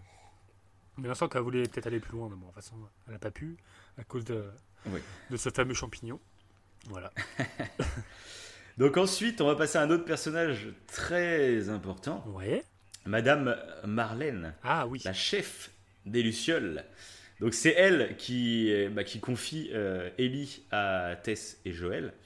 Et, euh, et en gros, oui, c'est elle la chef, c'est elle qui, qui- Donc on nous apprend en gros que c'est la, la mère d'Ellie qui lui aurait confié Ellie. Euh, parce qu'a priori, la mère de Ellie est morte. Mhm. Et, et voilà, donc a priori, ils ont, bah, ils savaient pas hein, quand, quand la mère de Ellie l'a confié, on savait pas qu'Ellie euh, était immunisée. On l'a su après. Donc Ellie a pris une importance euh, parmi les lucioles complètement folle. Et, euh, et voilà. Et donc alors je sais pas si on parle totalement de Marlène parce qu'on va revenir sur la Ouais, fin. on garde le final. Je pense qu'on en parlera. Ouais. Ouais. voilà, quand on sera sur la fin. Mais en gros Marlène, voilà, c'est la chef des lucioles qui Oui. paraît gentille, qui paraît bien s'entendre avec Ellie. Et, euh, et voilà, pour le moment, on va, on va en rester là, on en reparlera à la fin. Ouais, donc bah, bien son nom, Juste Marlène. juste on peut dire que les Lucioles, en fait, leur but, c'est de trouver un vaccin, quoi. En fait, voilà, c'est pour ça qu'ils sont à fond sur. euh, Ouais, sur voilà. Ellie. C'est un- en fait, c'est des gens qui veulent vivre en dehors. euh, ils n'ont pas envie d'être enfermés dans des camps, etc. Euh, en gros, c'est un autre groupe. Il y a l'armée d'un côté, puis il y a d'autres Voilà. groupes à l'extérieur qui essayent de survivre.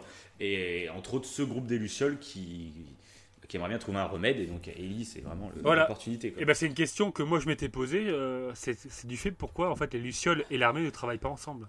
Pourquoi l'armée en fait ne cherche pas un vaccin? Parce Je pense que c'est parce qu'ils n'ont pas la. bah, L'armée, je pense, cherche un vaccin aussi, mais je pense que c'est juste qu'ils n'ont pas la même conception de, de, de société en fait. Ouais. tu- Ils ne voient pas toutes les choses de la même façon. Ils peuvent pas. Ouais, mais on n'a pas d'infos en fait là-dessus particulières. Alors peut-être que. Il faudrait limite, bah, quand on refera le jeu, tu vois, peut-être qu'il y a plus de, d'indices. Ouais, c'est pas faux, c'est pas faux. Par-ci par-là, parce que tu trouves, tu des documents, Ouais, voilà. des petites histoires, trucs comme Ah, ça. je ferai- peut-être que je ferai mes plus. recherches. Là, comme ça, euh, voilà. voilà, voilà. Donc ensuite, il y a pas mal de petits persos euh, plus secondaires. Ouais. Comme Robert, bon, c'est le mec qu'ils exécutent au début, on va pas forcément en parler. Ouais. Après, il y a Bill, euh, Bill et Frank. Oui.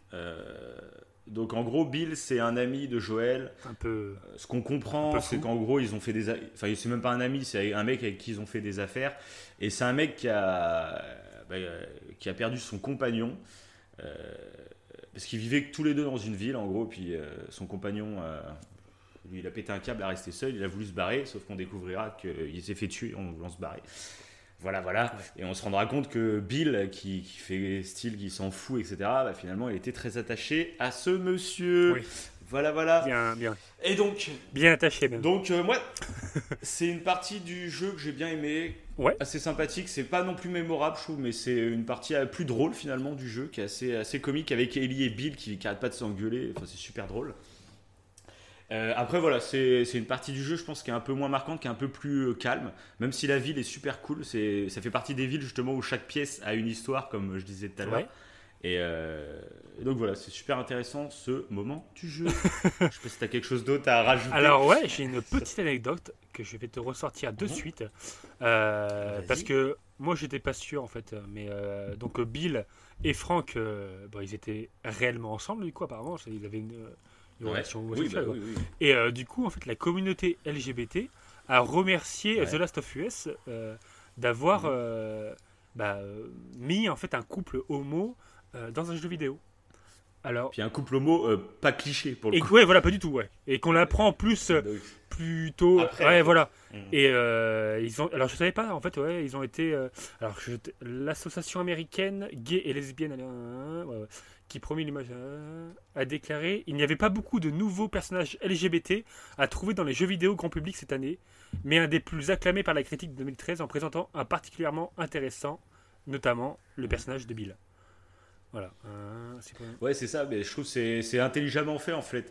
Parce que Un- bah- on nous le dit pas dès le début. En, en plus, c'est un personnage pour le coup qui est vraiment pas cliché. Oui. Euh, c'est vraiment euh, même limite un beauf Ah oui, rustre, ouais, tu vois. ouais. Donc euh, voilà, donc ça c'est vrai que j'ai trouvé ça et ça vient très naturellement. Puis Ellie qui arrête pas de le charrier, etc. euh, tu découvres petit à petit, et- mais en même temps il n'y a pas de jugement ni rien. Toi, Ellie, elle a pas une remarque. euh, voilà, c'est la vie quoi, c'est tout. Et donc c'est vrai que c'est super bien fait. Je trouve que c'est bien écrit comme d'habitude. Bah oui, bah il y, a la- Voilà. il y a la petite scène marrante dans la voiture. Quand il... Oui, quand, quand on retrouve le, le magazine. Ouais, voilà. Magazine pornographique de, de Bill. C'est ça. Et qui a fait une petite remarque, mais je sais plus ce qu'elle dit. euh. Il y a Joël. Il y a les pages, Les pages les collées qui collent ou un truc comme Ouais, ça. ouais, c'est ça, ouais. Et Joël est, gêné. en plus juste pour charrier Joël. Ouais. Oh non Eh, tu devais pas dormir Ok. Je sais que ça en a pas l'air, mais ce truc-là, c'est pas mal. Il y a qu'un problème. Regarde, la suite prochainement. J'ai horreur du suspense. Où t'as trouvé ça Euh. Chez Bill. Enfin, ces trucs traînaient un peu partout. Et t'as pris quoi d'autre Ben. Tiens, ça te rend un peu nostalgique Tu sais, ce truc date en fait d'avant mon époque. Oh. Mais c'est une belle trouvaille.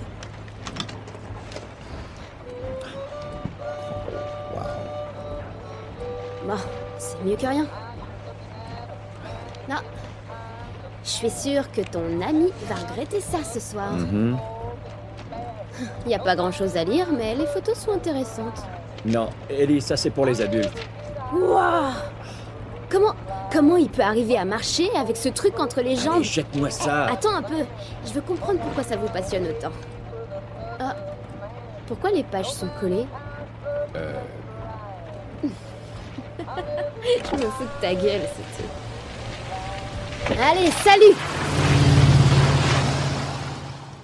Donc voilà, ouais. Donc voilà, je trouve que c'est une partie un peu drôle finalement du jeu, qui dé- un peu plus détente du coup. Ouais, ça fait du bien. Et, euh, super Après sympa. la mort, en Mm. fait, euh, de, de Tess. De Tess. Euh, Ouais, ça, ça fait clair. un moment ouais, de, de pause, bah, de poésie avec les bâtiments, là, comme tu dis, où, tu explores et, et qu'elle est un peu émerveillée, on se pose des questions, Ellie.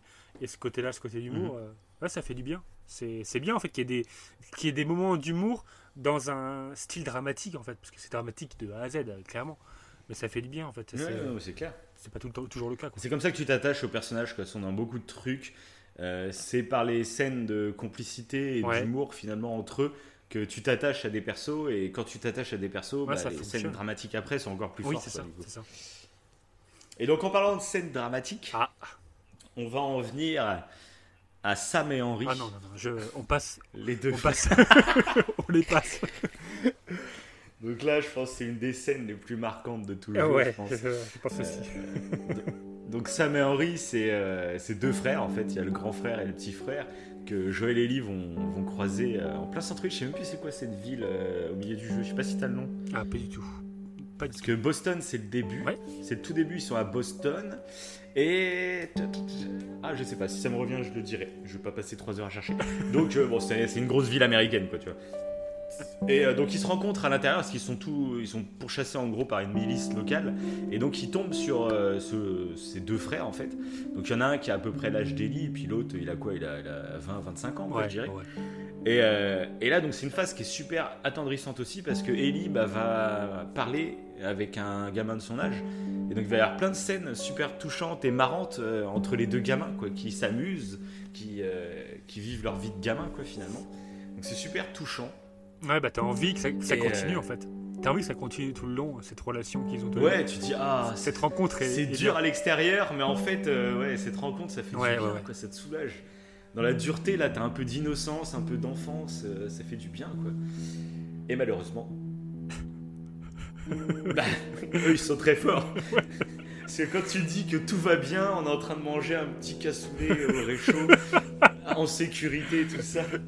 Et là, moi, je trouve qu'il y a une des scènes les plus traumatisantes du jeu. Parce que alors là, tu- moi, je m'y attendais pas, mais. Ah, pas du tout. Je, Je suis pas eu moi non plus. ah ouais, non, mais je m'y attendais pas à cette scène complètement folle. C'est qu'en fait, bah, Sam, bah, en fait, s'est fait mordre. Et on Et le savait pas. En gros, il. Non, on voit, en fait, il, il ch- demande- il change de comportement, mais on sait pas pourquoi. On sent qu'il y a un truc qui le Ouais, on sait dérange. pas trop pourquoi. On sent qu'il est un peu anxieux, quoi, un truc comme ouais. ça. Puis même, il a la discussion avec Ellie où il lui demande euh, bah, comment tu fais pour pas avoir peur. Quoi. Et puis Ellie, elle lui répond euh, Si, j'ai peur. Elle fait Bien sûr que j'ai peur, mais, euh, mais en gros, j'essaie de faire abstraction, tu vois. Mhm. Et on se demande pourquoi il lui demande ça d'un coup, quoi. c'est bizarre. Quoi. Puis Ellie, elle se barre, et puis bah, là, euh, il soulève son truc, et puis on voit qu'il a été mordu. Quoi. Et le lendemain, bah, il se réveille et. euh, Et il attaque. et voilà, bah, il est transformé Ouais. en fait, donc il attaque Ellie. Euh, Joël essaye de la sauver, mais du coup il y a Henri qui tire euh, pour écarter Joël, parce qu'il dit non mais on va pas tuer mon frère, qu'est-ce qui se passe? Et, je- et Henri il pète complètement un câble. Quoi. Là son cerveau je crois qu'il dit Ah ouais, c'est clairement, euh, ouais. Ouais, ouais, c'est. parce que c'est là il, voit son frère, en fait dans ton cerveau tu te dis quoi? Imagine toi avec ta petite Ah oui, fille. non, oui, t'as Qu'est-ce que bah, tu t'as- fais? Qu'est-ce t'as pas tu envie de la tuer. En fait, je pense que tu essaies de te Ouais, rassurer. c'est trop tard, quoi. Ouais, Ouais, et de te dire, tu peux la sauver. Tu peux la... Donc, euh, limite, t'as envie de la... Ouais. de la garder en vie, mais c'est. horrible. Ça va tellement vite, c'est. ah Et- puis là, bah, il attaque, Il en finit par tuer son frère. Il finit par tuer son frère et là, bah, il, il commence à péter un câble sur Joël en disant c'est de ta faute, c'est de ta faute, alors que Joël n'y est pour rien. hein. Mais Mhm. voilà, son cerveau, je crois qu'il déconnecte et il finit par se tirer une balle dans la tête. c'est complètement dingue, complètement dingue. Le fait que déjà Ah il non, tue son petit frère et euh, donc déjà euh, bah, tu vois un enfant qui meurt dans un jeu vidéo. euh, encore une fois peut-être que je vais me répéter, mais c'est la première fois que je le vois dans un jeu. Oui, c'est vrai, putain, ouais, c'est vrai. Un gamin qui meurt même dans un jeu vidéo, même dans euh, des films, c'est rare. Franchement, même dans C'est rare, ouais, c'est euh, Mm. et là c'est c'est ouf. Et lui et qui se suicide. C'est rare aussi violemment en plus. Ouais. Aussi violemment, parce que c'est pas genre une mort toute gentille Tout dans un lit, Ouais, je sais pas quoi, balle- balle- Là, c'est mort très, Ouais, ouais. Très rapide, euh, violente d'un coup. Ouais. Et puis, et puis en plus, c'est dès qu'il se tire la balle, il y a un ça coupe et fond du noir. Ah ouais, tu et t'as plus que la musique. tu restes T'as plus que la musique. Et t'es tout seul devant ton écran de télé noir. et t'as que la musique qui est, qui est ouf à ce moment-là. Et t'es là, oh, c'est, euh, enfin non. mais Ah ouais, mais c'est est ouf. Et pareil, bah, c'est la première fois que moi je voyais un suicide dans un jeu. Encore une fois. mais non, mais même. euh, et du coup, c'est c'est un doublé ultra choquant. Le fait qu'il tue. Ah ouais, ouais, et qu'il se suicide, en plus, c'est tellement, ouais, c'est tellement rapide, comme tu dis, parce que vu qu'il vise Joël, qu'il est, est stressé, il tremble à moitié et tout, et qu'à d'un coup, hop, il se vise et tire une balle, il n'y a même pas temps de latence. Il, il- c'est pas. Il se met la- le flingue sur la tête et il réfléchit. Non, c'est. euh, c'est voilà, il, Ah oui, c'est il lève d'un coup et bam c'est ouais, hallucinant. Ouais, cette scène, elle est, elle est marquante. Mais même toi, en fait, t'as pas le temps de réfléchir. Lui, il a pas le temps de réfléchir, mais toi qui es spectateur, t'as même pas le temps de comprendre ce qui se passe. En fait, c'est. Ouais, bah voilà. est ouf, Tu réfléchis en fait pendant le moment de, de, de noir, d'écran noir. Voilà. Oui, c'est ça, ouais, c'est ça. C'est tu cogites après, tu fais merde, qu'est-ce qui vient de se passer quoi. Et, euh, et puis encore une fois, le jeu d'acteur, que ce soit en VO ou en VF, oui, oui, c'est- complètement dingue. C'est hallucinant. Donc ça à saluer parce que voilà, il faut le faire. Non, mais c'est ultra dramatique. Bah, du coup, oui, voilà, c'est un jeu, comme vous l'avez compris, qui est quand même assez violent, qui n'est pas pour les tout petits. hein. On parle de jeux vidéo, c'est pas pour les petits. Voilà. Oui, si t'as c'est 8, vraiment si jeu, 8 ans, euh, tu nous écoutes, ne joue pas à ce jeu. Enfin voilà. C'est ça. Faut En pas dessous de 15 ans, je pense Ouais, voilà, euh, non, voilà. c'est- voilà, bah, comme les films, comme toute œuvre, euh, il y a... de toute façon c'est écrit Oui, dessus, c'est classifié. C'est pour, euh, C'est pour les adultes. Enfin, ouais, je crois que c'est, je sais pas quel âge c'est déjà. Ouais, je crois que c'est.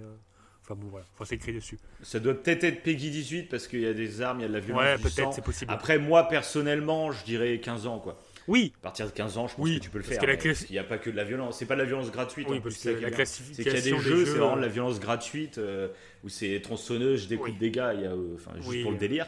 Là, il y a une violence, mais qui est très psychologique et réfléchie et qui sert d'un propos. Je pense qu'il y a des jeux, Donc, il y a, euh, enfin, il y a des films interdits au moins de 12 ans qui sont du même degré de violence. euh, ouais, voilà.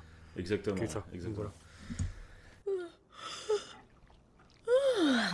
Donc, Ça sent trop bon. Bonjour. Où est Sam? Je l'ai laissé dormir pour une fois. Hein? Mais si tu veux qu'il nous rejoigne, tu peux aller le réveiller. Ok.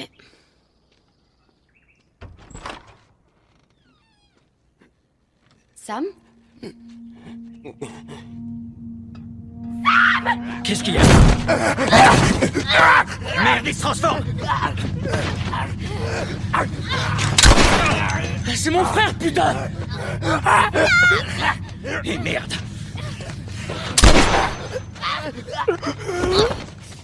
Oh, Merde. Ellie. Ellie, est-ce que ça va? Ah ouais. Oh non. Sam? Sam? Henri. Ellie, bouge pas. Henri. Qu'est-ce que j'ai fait Sam? Henri, je vais te prendre ton arme, d'accord? Sam. Go- Ok, ok, du calme. C'est ta faute. C'est la faute de personne, Henri. Tout est ta faute. Henri. Henri, non. Oh mon dieu.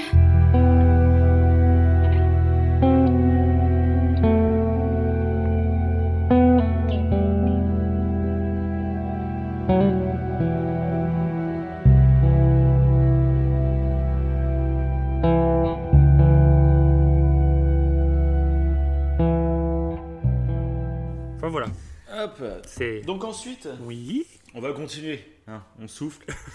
Après, cette c'est voilà. fabuleuse. Après ce traumatisme, on le vit encore là. Il y a les émotions qui remontent. C'est ça. Euh, donc, euh, on va parler de Tommy et de Maria Mhm. Donc le frère de Joël. et sa femme. Donc euh, voilà. Donc juste après cette scène, en fait, euh, Joël et Ellie arrivent au campement de Tommy parce que oui, euh, Joël du coup ne sait pas où chercher les lucioles et il s'est dit que mon frère qui habite je sais plus où, lui il saura sûrement. Parce qu'il est en contact avec eux, il saura sûrement comment les retrouver. Donc je vais te déposer à son camp et puis basta quoi. Donc on retrouve euh, bah, son frère et, et sa femme, sa nouvelle femme que Joël ne connaît pas. Mhm. Et on découvre qu'ils ont un campement. Ils sont, ils sont plutôt pas mal. Hein. Ah bah ils sont même très bien, ouais. J'adore d'ailleurs. Ah oui, c'est vrai. Ils ont un, un Ouais, un bon petit campement de survie. centrale hydraulique. C'est centrale hydraulique, je vois. Oui, ils essayent de faire remarcher justement quand on arrive. Ah, c'est vrai, c'est vrai. c'est génial. Pour, euh, pour avoir Pour l'électricité et tout. il- Ouais, il faut un petit campement de survie, donc euh, moi je surkiffe l'idée. Et ça, Oui, c'est et ça clair. fait un peu. euh, ouais, ça fait un nouveau moment de pause un peu. Mais du coup, t'es dubitatif maintenant. Et très. Tu sais pas trop. Ouais, ouais, tu, tu sais, ouais. Et puis d'ailleurs, bah, en fait, euh, donc Joël arrive avec Ellie dans ce campement. Mhm. Et donc Tommy, où on l'a vu en fait au tout début du jeu, dans la scène du coup avec la fille de, de Joël. Oui. Euh, C'est lui qui était venu les chercher en Bah, c'est lui qui sauve Joël en Bref. fait. Parce que c'est lui qui, qui frappe Oui, le, le qui le soldat. chercher en bagnole. Ouais. ouais. Oui, c'est vrai, ouais. Et, euh, et donc là, bah, moi aussi, il y a une scène qui m'a super marqué à ce moment-là. C'est que bah, Joël, en fait, décide euh, Bon, bah ça y est, je t'ai amené à Tommy. Euh, bah, maintenant, moi, euh, je, me, je retourne chez moi. Et toi, tu te barres avec Tommy, il va t'amener chez les Lucioles. Quoi. Ah oui, c'est vrai. c'est Et, vrai. euh, y a- et du coup, bah, il y a Ellie qui, qui est pas contente et qui décide de s'enfuir avec un cheval. Donc Tommy et Joël partent à sa, recherche quoi, et la retrouvent, on finit par la, par la retrouver. Puis là, il y a une scène aussi qui est, donc, qui est pas du tout violente hein, pour le coup, mais Non. qui est très touchante. Parce que, bah, en gros, euh, Ellie, elle lui avoue euh, que voilà, elle, à chaque fois, depuis qu'elle est née, en fait, elle perd tous les gens qu'elle aime. Et, euh, et là, bah, elle aime Joël maintenant. Elle lui avoue, tu vois, je, je- je- je t'aime, enfoiré, tu t'en rends pas compte, quoi. Et puis là, je pense qu'il là, c'est vraiment un tournant dans le jeu où tu te rends, même si tu le sentais que Ellie commençait à s'attacher et tout. Oui. euh, je sais pas si Joël lui le voyait parce qu'il s'enferme tellement dans sa coquille. Euh, je crois que Joël, il s'en rendait même pas compte en fait. Ouais, je pense C'est pour ça qu'il voulait la, la laisser à Tommy. Il, euh, et lui, il est tellement bloqué. euh, j'ai pas envie de ressouffrir Ouais. comme j'ai souffert. Il se voit la face en fait. hein. Ouais, ouais, il se voit la. Ouais, il se voile totalement la face, il se fout une carapace énorme Ouais. autour. Et, euh, et je pense qu'il s'en rendait pas compte. Et c'est à ce moment-là, quand elle lui fait son discours qui est touchant, mais là, pareil, hein, Ouais. que ce soit Ashley Johnson ou Adeline, Adeline Chetaille. euh, Moi j'ai un petit frisson. C'est en ouf. mi-robe. Ah ouais, c'est Ouais, des frissons. Cette scène, elle est, Elle est, elle est elle est belle. touchante à ouais. fond. Ouais, c'est super beau. C'est ça. Et c'est à partir de là, je trouve que Joël, euh, pour la suite du jeu, va commencer à s'ouvrir à Ellie en fait. Parce que du coup, après cette scène, Joël va rester très froid en lui disant bah, Je suis pas ton père, euh, j'ai pas assumé euh, tel ou tel rôle. Quoi, en gros. Et finalement, ils vont rentrer en cheval, euh, chacun de leur côté. Et au moment où il est censé les laisser à Tommy, eh ben, il va lui dire Non, bon, allez, c'est moi qui continue le chemin. Donc je pense qu'il a réfléchi. Ouais, ouais, il pendant- il- ce moment de cheval, d'ailleurs, euh, le moment de cheval, alors pas au retour, on le voit plus à l'aller, quand on arrive justement dans la maison. Ouais, les décors, c'est trop beau ce moment. Quand ils sont au cheval, c'est- Mm. c'est super beau. Et je pense que ce petit Mm. moment, bah, du coup, il retourne euh, ouais, au campement et ouais, il a dû y réfléchir. Il a dû se dire, mais ouais, que qu'est-ce que j'ai fait? Parce que même si il s'est il s'est comme, comme il s'est volé la face, il s'est mis une carapace et euh, qu'il pense qu'il n'est pas attaché à elle, même je pense que dans le fond non, il, a- Mm. il y, a, il y a quelque chose entre eux, entre eux. Il se dit non, je peux pas lui Mm. faire ça parce qu'en fait il c'est con parce qu'il s'attriste peut-être lui-même, mais surtout bah, il la rend triste elle. euh, Ouais, et puis il décide de s'ouvrir un petit peu finalement. Parce qu'on le voit après, ils sont à l'université. Et euh, là, bah, pareil, leurs discussions pendant que tu explores Oui. euh, sont un peu plus proches. Fait, ouais. Il y a Joël qui commence à lui raconter un peu de son passé. Ouais. Euh, je sais plus il exactement par- pourquoi, il mais parle il pas dit du- qu'il voulait être chanteur. Ouais. euh, plutôt avant, il parle de sa guitare ça, justement, petites, non? Il parle pas de sa guitare? C'est un peu après, ça, Ah d'accord, ouais. c'est un peu après. Oui, il parle de football américain, euh, ou je ne sais plus quoi. Ouais, Ouais, voilà. Enfin, on voit qu'ils ont des discussions un peu plus ouvertes euh, finalement sur des choses plus banales. C'est moins froid entre les deux. Mm. Donc tu sens qu'il s'est passé quelque chose. Quoi. Et peut-être qu'il. Moi, je pense que c'est ça. C'est que euh, jusqu'à là, il avait sa carapace. Et, et avant qu'Ellie lui dise, bah, il s'en rendait pas compte. Quoi. Ouais. Il, il faisait pas gaffe qui, euh, s'attachait. ce qui psychologiquement est, est vraiment bien, bien trouvé. Moi, je trouve que C'est ouais, carrément bien fait. Et puis tu comprends, bah, c'est comme tu disais au début, tu comprends en fait son comportement. C'est le mec qui a perdu sa fille euh, d'une façon atroce. euh, Tu comprends qu'il soit fermé comme ça. Il a pas envie en fait de revivre ce. ce Oui, c'est ça, il veut ce- pas souffrir de la même Exactement, façon. ouais, voilà. Il a pas, trop horrible. il a pas envie de se rebriser le cœur. Donc pour pas se rebriser le cœur, Mhm. il s'est mis un cœur en pierre. Hop, voilà, c'est fermé, c'est cadenassé. C'est Et, ça. et sauf que bah, du coup, non, il a. Voilà, il a cédé, il a cédé à Ellie. Il en trouve la porte. Il en Il trouve la porte, porte. c'est vrai.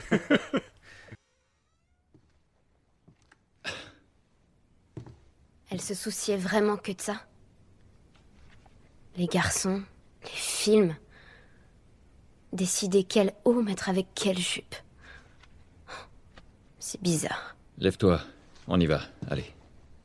Et si je dis non? Est-ce que tu as la moindre idée de ce que tu représentes? Hein?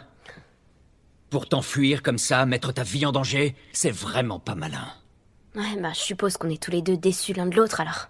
Qu'est-ce que tu veux que je te dise? Avoue que tu voulais te débarrasser de moi depuis le début. Tommy connaît ce coin Oh, mieux que personne. Ok, désolé, mais j'ai plus confiance en lui qu'en moi-même. Arrête un peu tes conneries. Qu'est-ce qui te fait si peur? Que je finisse comme Sam Je peux pas être infectée. Je peux me débrouiller Combien toute de seule. fois on a failli y passer? Eh ben, on s'en sort plutôt bien pour l'instant. Et maintenant, tu t'en sortiras encore mieux avec Tommy Je suis pas elle, tu sais. Quoi? Maria m'a dit pour Sarah. et- Ellie. et je- Là, tu t'aventures sur un terrain miné. Je suis désolée pour ta fille, Joël. Mais moi aussi, j'ai perdu des proches. Tu ne sais absolument pas de quoi tu parles.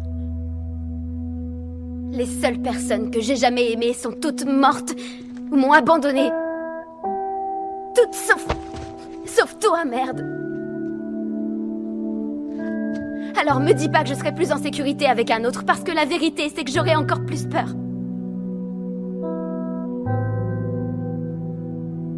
Tu as raison. Tu n'es pas ma fille.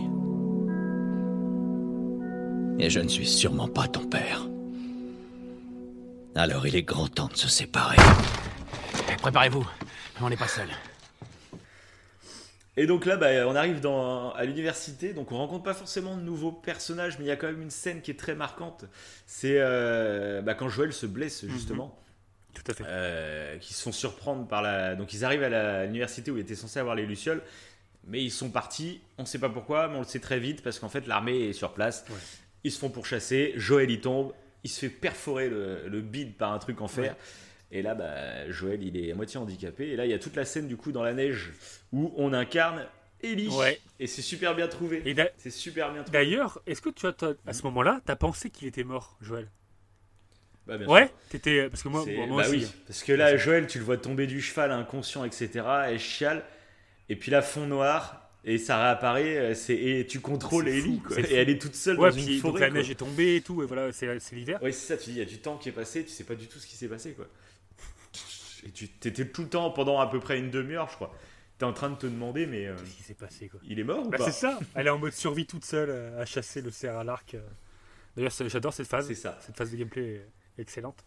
Ouais, vraiment cool en plus, puis c'est tellement beau. C'est... Ouais. Puis, ce qui est bien dans le jeu, c'est qu'en fait, tu joues toutes les saisons, tu commences au- à l'été. Le début du jeu, c'est pendant l'été. Après, t'as l'automne, donc tout ce qui est en ville avec Sam et Henry, puis avec Tommy. Puis après, bah, t'as la phase de neige, là, dans, dans- donc l'hiver. Ouais. Et la fin du jeu se passe au printemps. Donc t'as vraiment les. C'est sur un an le jeu, quoi, et c'est super bien Ouais, fait. bah voilà, t'as as la patte artistique du jeu. C'est le côté de, de faire des saisons comme ça. Ouais, c'est ça. De transformer les un saisons voyage, en chapitres. C'est euh, un- ça. C'est un vrai voyage ce jeu, quoi. Tu as plein de décors différents. Enfin, c'est magnifique. Et du coup, bah, c'est là qu'on arrive dans ce paysage de neige. On va découvrir un nouveau personnage, Ah. Un certain Ah David. ouais, donc on va t'appeler Dava Un maintenant. prénom. T'as- On va vraiment t'appeler Un Dava. un Parce que là, David, David, un- un David prénom va être décrédibilisé là, dans pas longtemps. c'est ça. Donc c'est un personnage qu'au début, bah, en fait, on trouve assez sympathique, qui veut aider Ellie, etc., qui lui trouve des médicaments, euh, voilà, mais qui s'avère en fait être une sorte de pédophile cannibale. Bonjour. C'est le pire. Un mec très Ah ouais, sympathique. le mélange de, de- de- Ouais. enfin, ouais. Le mélange de tous les trucs Et horribles. pareil. Ouais. Ah ouais, ça va, ouais. Et pareil, je trouve que c'est euh, bah, c'est un personnage qui est bien foutu parce que tu t'en doutes pas au début. Ah, pas du tout. Et, euh, Je crois qu'il et est en fait, sympa, il- c'est petit à petit, il tombe dans l'horreur. Parce que tout à petit, au début, bah, t'apprends qu'en fait c'est un connard. Ouais, parce que Puis apprends- après, une fois qu'elle est en tôle, tu, euh, chez, dans leur camp, Mhm. Tu te rends compte qu'il est à moitié pédophile. ouais, il est, il est bizarre. petit à petit, tu te rends compte qu'en plus ils sont cannibales. Ouais, ouais. T'es là, mais oh là là, elle est tombée. Ouais, ça monte crescendo, ouais, c'est vrai. Parce qu'au début, Ouais, c'est petit la- à petit, tu découvres des trucs. la première rencontre, c'est quand euh, il lui propose des antibiotiques en échange du cerf qu'elle a tué. C'est ça, non? Voilà, c'est ça. Ouais, voilà, ouais, exactement. c'est ça. Ouais, c'est ça, ouais. Mm. Donc au début, bah, il y a, y d'ailleurs, il y a la phase la plus dure du jeu à ce moment-là. Mhm. Ah oui En mode réaliste, c'est la scène la plus hardcore du jeu. Parce qu'en en fait, tu te retrouves donc avec Ellie qui est bien amoindrie niveau force et armes que Joël. T'as beaucoup moins d'armes différentes et tout. Et, euh, et tu te retrouves bah, en fait bloqué à l'intérieur d'une sorte d'usine, ou je sais plus ce que c'est exactement. Ouais. euh, c'est pas une maison en sorte bois Un truc Mais- pour le bois. Ouais, t'as des maisons en bois. je Ouais, non, non, la maison en bois c'est au début, mais après tu te retrouves dans une usine où ils travaillent le bois. ou ouais. Et là, il y a des zombies bah, qui arrivent de tous les côtés par les fenêtres, etc. Il y en a je sais pas combien. Et cette scène, c'est la seule du jeu, je pense, qui, qui m'a fait criser parce que là, c'est en mode réaliste, t'as quasiment une balle par zombie qui va apparaître. Donc t'en loupes une, t'as perdu, c'est fini. Et en plus, bah, en fait, je pense que c'est impossible de la réussir du premier coup. Parce que moi, pour la réussir, en fait, j'ai appris par cœur, euh, en gros, la chorégraphie euh, des monstres qui apparaissaient. C'est je savais, enfin, euh, ouais, je savais, tu sais, dans l'ordre qu'ils allaient arriver, par quel endroit, etc. Donc à chaque fois, je me plaçais avec un peu d'avance, etc. Mais du coup, bah, quand tu réussis, après, tu kiffes quand même. C'est, tu dis là, j'ai réussi quelque Ouais, chose, ouais, ouais. euh, c'est pas mal. Tu m'étonnes, tu m'étonnes. Mais c'est vrai que Mais c'est vraiment, c'est c'est vraiment le moment le plus dur du ce jeu. je trouve, côté-là, euh, vraiment très très quand dur. tu prends Ellie et, et qu'en fait, du coup, bah, les phases de, de- au corps à corps, en fait, sont complètement différentes. Tu peux pas battre au corps à corps, en fait, contre, contre un humain ou contre un zombie. Contrairement à Joël. Ouais, je sais plus exactement. Tu peux te Ouais, ouais, battre, c'est vrai, mais je quand t'as hein. le, quand t'as le, le surin, le couteau. Quand t'as le couteau, Mais si ouais, t'as ouais, pas de ça, couteau, ouais, ouais. bah, c'est fini. Tu te Mm. fais étrangler ou je ne sais Mm. quoi. Et du coup, ça ajoute ouais, une belle difficulté. Mais c'est totalement crédible. hein. C'est bien foutu. euh. Oui, oui, c'est ça. bah, c'est une gamine, hein, donc euh, voilà. Ouais, puis ça, ça suit bien le cours de, de l'histoire. Hein, Généralement, un jeu, bah, plus t'avances, plus c'est difficile. Donc, euh, Ouais, voilà, c'est bien, c'est bien pensé. Encore une fois. C'est ça. D'ailleurs, je me rappelle plus, mais ouais, ouais. d'ailleurs, moi, j'avais bon, galéré aussi quand même, alors que j'étais en mode euh, euh, très facile. non, ça n'existe pas ce mode. Ouais, donc déjà, Ah, je suis en tu t'as- galéré à ce Ouais, moment-là. c'était c'était galère. ouais. Euh, et donc, bon, on va continuer. Tout à fait, Thierry. Et donc. euh, Qui se parle à lunette. c'est ça. Euh, Ouais. et donc, bah, après, donc arrive la fin de, de, de David. Ellie va réussir à se rebeller en gros. Et est-ce que Joël va réussir à se relever lui aussi? Donc là, on va, ça va être marrant parce qu'il y a un récit qui est un peu croisé où on suit Joël en train de, de- d'essayer de trouver Ellie et puis on suit Ellie en train d'essayer de survivre dans, dans ce camp de tarés. Mm. Et, euh, et donc c'est super intéressant parce qu'en plus les phases avec Jolie, euh, Jolie, bien sûr, un mélange entre Joël et Ellie. Avec euh, Joël, je sais pas si tu te souviens, mais tu sais, c'est dans le village, mais il y a une tempête de neige. Tu vois rien devant toi. Ah oui. Quand il sort de, ça, c'est- quand il sort de son fameux Oui, garage où, il était blessé là. Ouais, c'est Ouais, ça. ouais. Ouais, c'est vrai que tu vois que dalle, ouais. Et tu sens qu'il y a des mecs euh, qui, qui t'entends les mecs euh, qui tournent autour là pour essayer de te choper. Ouais, Oui, parce qu'en fait, ça. euh, oui, depuis le début, le mec euh, David là, c'était un coup en fait, euh, un coup d'enfoiré. Euh, le mec voulait suivre Ellie pour choper euh, Joël parce que Joël et Ellie avaient tué des membres de son groupe de cannibales. Ouais, c'était ça le truc. ouais, c'est ça. Donc euh, ouais, dès le départ. euh, Et donc, euh, Ouais. Et donc Joël finit par retrouver Ellie au moment où Ellie, en fait, euh, euh, en gros, elle était prête à se faire violer par, euh, quel, quel barjot. David, quoi. Et elle a réussi quand même à se défendre et puis bah, même à, à le tuer. Ah oui, elle est Elle-. Et quand, Jo- quand Joël arrive, il y a cette scène qui est super forte aussi où Ellie en fait est en train de massacrer le David. Elle est en train de le massacrer quoi. Il, il est au sol et puis elle lui donne des coups de couteau dans la tête. Mais tu vois la, la peur qu'elle a eue. quoi. Ouais. La peur atroce. Elle est totalement choquée quoi parce qu'il vient de lui arriver. Et ça aussi c'est une grande grande scène. hein. Ouais. Alors on voit. Puis Joël, Joël là, Joël euh, Ouais. la prend dans ses bras et puis là bon là ça y est c'est c'est- Oui. c'est presque déjà sa fille. quoi, à Alors, ce on, hein. C'est- on voit. Ce qui est bien en plus, c'est que dans cette scène, on voit pas en fait euh, euh, David se prendre des coups de couteau dans la tête. On voit pas sa tête. Mhm. C'est pas gore. C'est en fait, on voit juste. Oui, non, non, non, on on voit voit juste juste Ellie, ouais, faire les gestes. Et je crois qu'il y a du sang un peu qui gît. On- Exactement. on sent- on- tu sens que c'est intense. Tu sais ce qu'elle Et fait, tu sais ce voilà. qu'elle fait, mais il te le montre pas gratos. Voilà, c'est ça, pas exactement. C'est pas du tout parce Mm. que je sais que The Last, euh, avec The Last of Us 2, il y a eu quelques polémiques plus ou moins là parce que c'était trop violent, je sais pas quoi. On en parlera tout à l'heure, ouais, voilà. Mais là, c'était pas du tout gore. En fait, c'est bien trouvé, c'est parfaitement Non, non, trouvé. non. Enfin, c'est et tu. La violence, c'est plus dans la. C'est psychologique, La violence, c'est plus dans la situation, quoi. C'est Bah, psychologique. le jeu n'est pas gore en soi en fait. hein. À part bon. euh, C'est cru, c'est Ouais, il cache. ouais. Enfin, il, voilà, c'est pas. Bon, il y a du sang, les- tout ça, mais c'est, ça reste crédible en fait. C'est pas gratos, quoi. Les infectés remplis de champignons, bon, ça va. non, mais ça va. Mais ouais, cette scène, elle est, elle est, elle est, elle est touchante parce que tu. Ellie, euh, on dirait que ça casse un peu son innocence. Elle avait gardé un peu son côté innocent. Même si elle, Ouais, exact. où elle Ouais, est émerveillée et tout, machin, tout le temps. Bah, c'est ça, là- je pense. C'est ça qui est intéressant, c'est qu'à ce moment-là, euh, Joël craque complètement et Ellie, c'est sa fille. Mm. Et Ellie, elle, à l'inverse, euh, elle perd son innocence, elle perd sa naïveté. Ouais. Et, euh, et elle change de psychologie, tu vois. Elle se rend compte que l'humain peut être atroce, quoi. Ouais. Alors que jusqu'à présent, euh, elle avait confiance en tout le monde assez facilement, etc. Et là, elle se rend compte que non, quoi, ça peut être odieux. Bah ouais. Et, Bah d'ailleurs, voilà, c'est il y a l'acte en fait avec Ellie qui, qui, qui avoue tout à Joël et du coup Joël change un peu psychologiquement. Et là en fait c'est cet Mhm. acte-là qui va faire que Ellie change psychologiquement parce qu'après ce, moment-là, il me semble qu'elle est plus du tout Mhm. pareille. Elle est beaucoup, elle devient, Oui, bah justement, elle bah là, devient un peu arrive- comme Joël. quoi. Elle est froide en fait. Euh, C'est ça. enfin, le Joël Bah d'avant. là, en fait, on arrive donc euh, juste au chapitre après, Ouais. qui est le. On arrive au printemps, en fait. Ouais. Et euh, donc là, déjà, ça fait du bien parce qu'après la neige, bah là, on retrouve des couleurs, tout ça, donc ça fait du bien. Et là, on retrouve un Joël justement qui est complètement euh, en train d'essayer de, de se rapprocher d'Ellie, quoi. Ouais. Lui faire, ouais, bah, c'est à ce moment-là qu'il parle de la guitare. D'accord. euh, bah, ok ouais. Ouais ouais. Et je dis, bah, si on, une fois qu'on sera sorti de tout ça, je t'apprendrai à jouer de la guitare, etc. Chose importante pour la suite de l'émission. Notez-le bien. et, euh, et là, Ellie, bah, justement, elle, elle est euh, un peu désabusée, quoi. On, on sent qu'elle répond plus de la même C'est ça, façon. c'est ça. ouais. Ouais. Et C'est triste. Ouais, c'est pas trop. Euh, triste. Ils arrivent, ouais, c'est ça. Ils arrivent au bout du voyage parce que justement, bah, ils arrivent là où sont les lucioles, et c'est là qu'on va retomber sur Marlène et ses hommes qui vont annoncer à Joël que, bah, en gros, ils vont les séparer tous les deux, et euh, ils vont annoncer à Joël que bah, Ellie, euh, on peut, euh, elle a, elle a peut-être un remède pour sauver l'humanité en Mhm. elle, mais le problème c'est qu'on est obligé de lui retirer. Le champignon qu'elle a dans la tête qui n'arrive pas à pousser Ouais. pour comprendre pourquoi il n'arrive pas à pousser. Faut lui cisailler le cerveau. Et Joël, bah, c'est ça. Et Joël bah, comprend qu'on va être obligé de tuer Ellie pour obtenir le Ouais. vaccin. Et là, bah, c'est là que toute la fin qui est magnifique. C'est que bah, là, Joël, lui, là, ça y est, c'est Ellie, c'est sa fille, c'est fini, il a complètement changé. Et il décide en fait de tuer tout le monde, enfin de tuer tous ceux qui s'interposent pour aller sauver Ellie. Merde. Docteur Qu'est-ce que vous faites là? Vous ne pouvez pas la prendre. Notre avenir en dépend. Pensez aux vies qu'on va... Ne, ne vous approchez pas. Attention.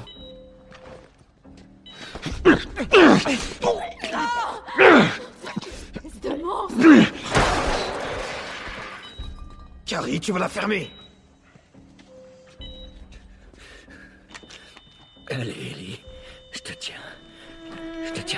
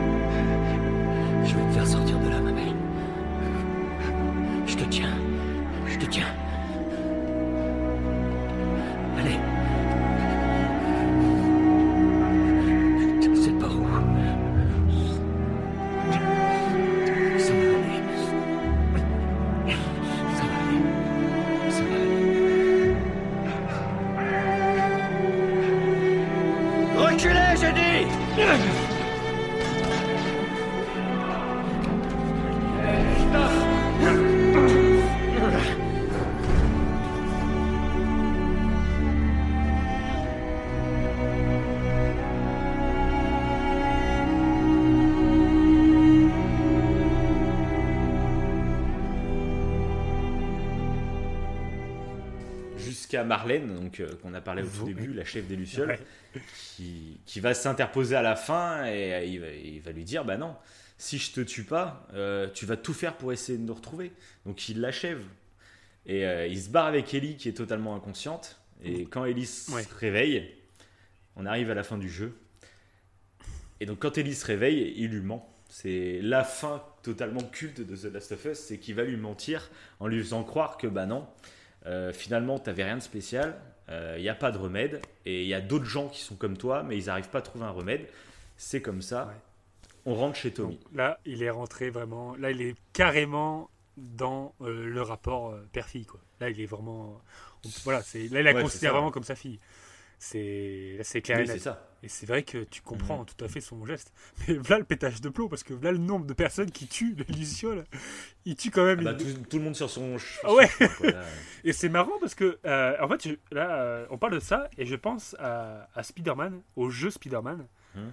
où justement, Hum. lui décide euh, de. Oui, c'est vrai que c'est l'inverse. Ouais. ouais. Bon, spoiler. Mais spoil peut-être pas, oui. ouais. Ouais. C'est quoi ce spoil énorme J'allais dire spoiler alerte. Bon, je le dis peut-être pas. Ouais. Écoutez notre podcast Spider-Man pour comprendre. Non, mais dis-le pas, on a compris. Ceux qu'on fait Spider-Man Voilà, comprennent. Et j'aime bien, en fait, euh. Mais c'est vrai que c'est le choix inverse un peu. ouais. Mm. Mais c'est euh, ouais, c'est c'est euh, beau parce que tu, tu qu'est-ce que tu fais à sa place? Honnêtement, tu enfin je sais pas. Moi, je comprends tout à fait. Ah, moi, j'ai pas de fille. Euh, toi, par contre, t'as une Mm. petite fille. Et euh, donc, c'est plus à toi qu'on posera la question. Parce que moi, pour le coup, je t'avoue, euh, j'ai pas, de- j'ai pas de fille. Donc, euh, donc j'ai du mal à me mettre en situation. Et moi, je, enfin, je, sais pas ce que je choisirais en fait. Je le dis, je sais Ouais. pas. Parce que t'as quand même sauvé l'humanité, quand Mhm. même. Euh, Ouais, moi je euh, c'est quand même un choix, euh, c'est dingue, ouais, quoi. je, je le ferai pas. Et toi, par contre, t'es sûr que tu ferais comme Joël Honnêtement, à 80. Ouais, bah, non, à mais 80 c'est compréhensible. 99%. Ah non, bah oui, parce qu'en fait, tu t'apprends qu'ils vont. Parce que même si elle est en vie, enfin, tu En plus, savent scier le pas cerveau, si- donc, ouais. soit il va être paralysé. En plus, ce truc. Enfin, Ouais, et puis en plus, le truc, c'est qu'on n'est pas sûr qu'il trouve quelque chose. Ouais. C'est ça qui est aussi. Ouais, euh, puis tu te, encore une fois, tu te rassures. Un peu comme au début où euh, quand tu perds, quand si, si t'as ton enfant qui, qui, qui est infecté, tu te dis qu'il y a une solution. Mhm. Et la preuve, t'as une possibilité de solution vu qu'il la cherche la solution.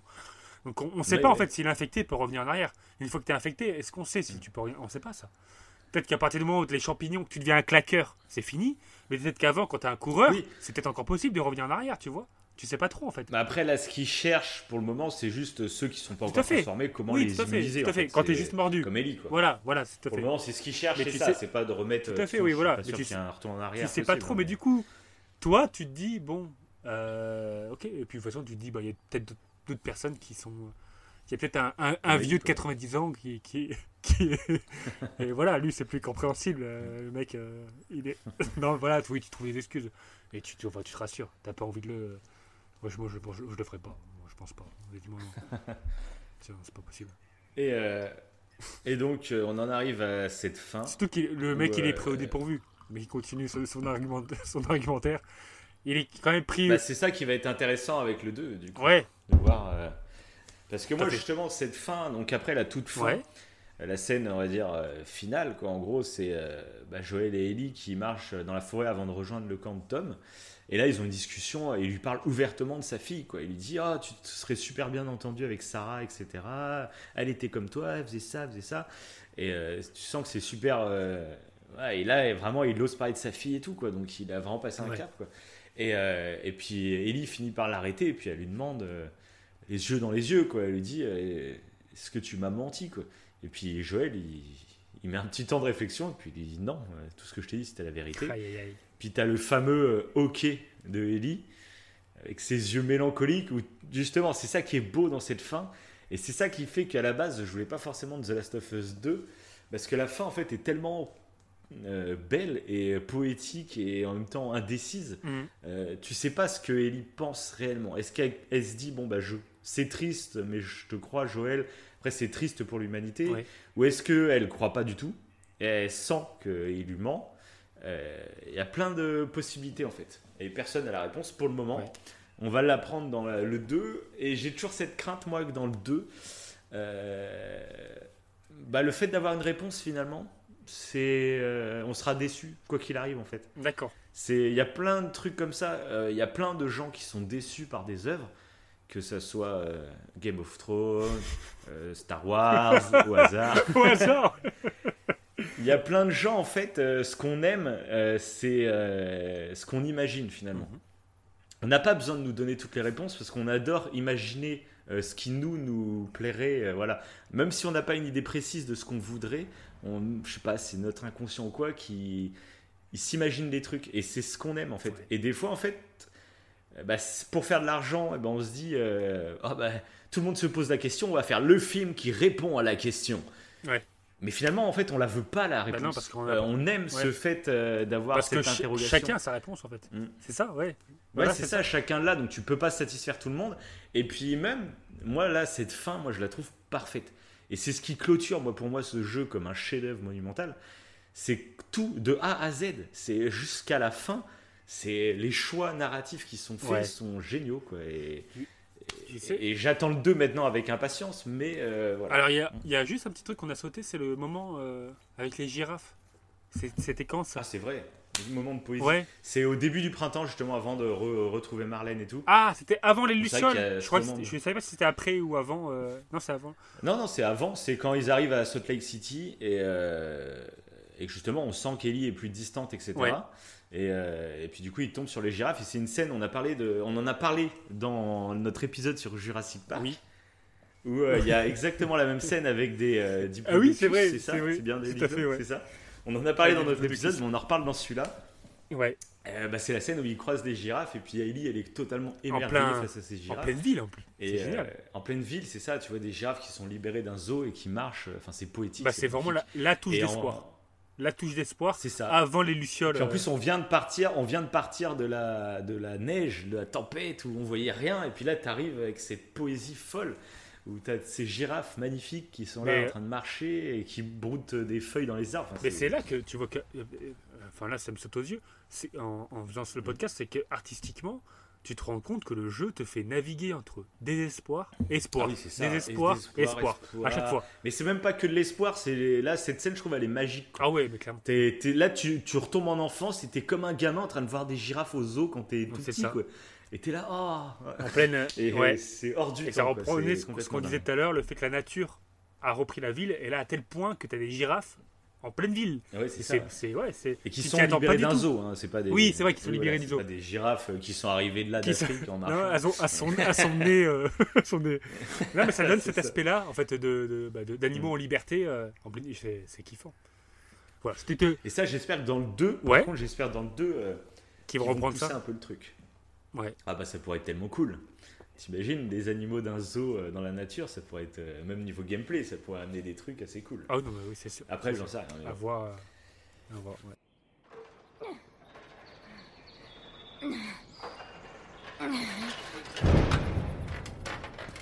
C'est pas vrai. Qu'est-ce qu'il y a? Ellie Ellie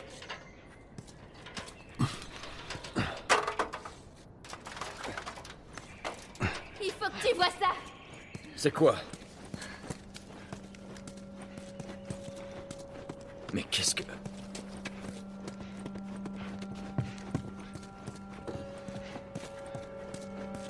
Alors là, j'hallucine.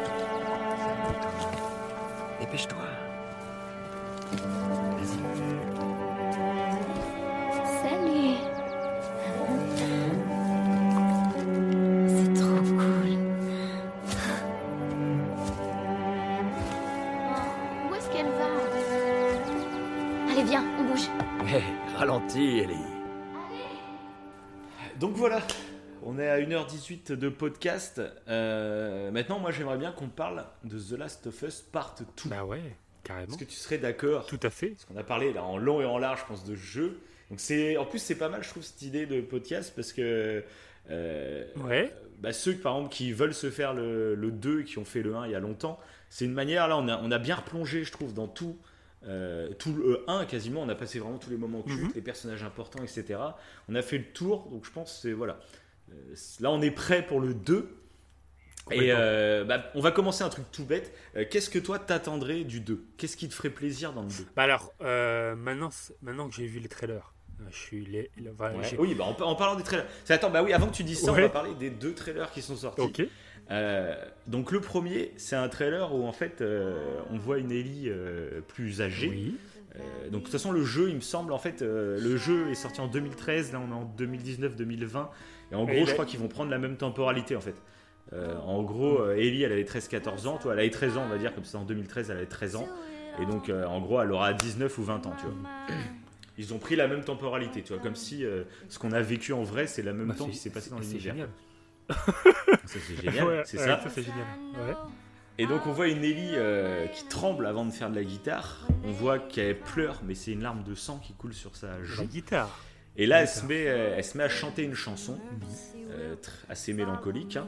Et là, on voit un Joël en fait euh, qui arrive par la porte de manière très fantomatique, impressionnante, on va dire, parce qu'il y a une sorte de, ouais, ça, il y a une sorte de halo de lumière Ouais. qui arrive et puis Oui, il sort de la lumière pour voilà.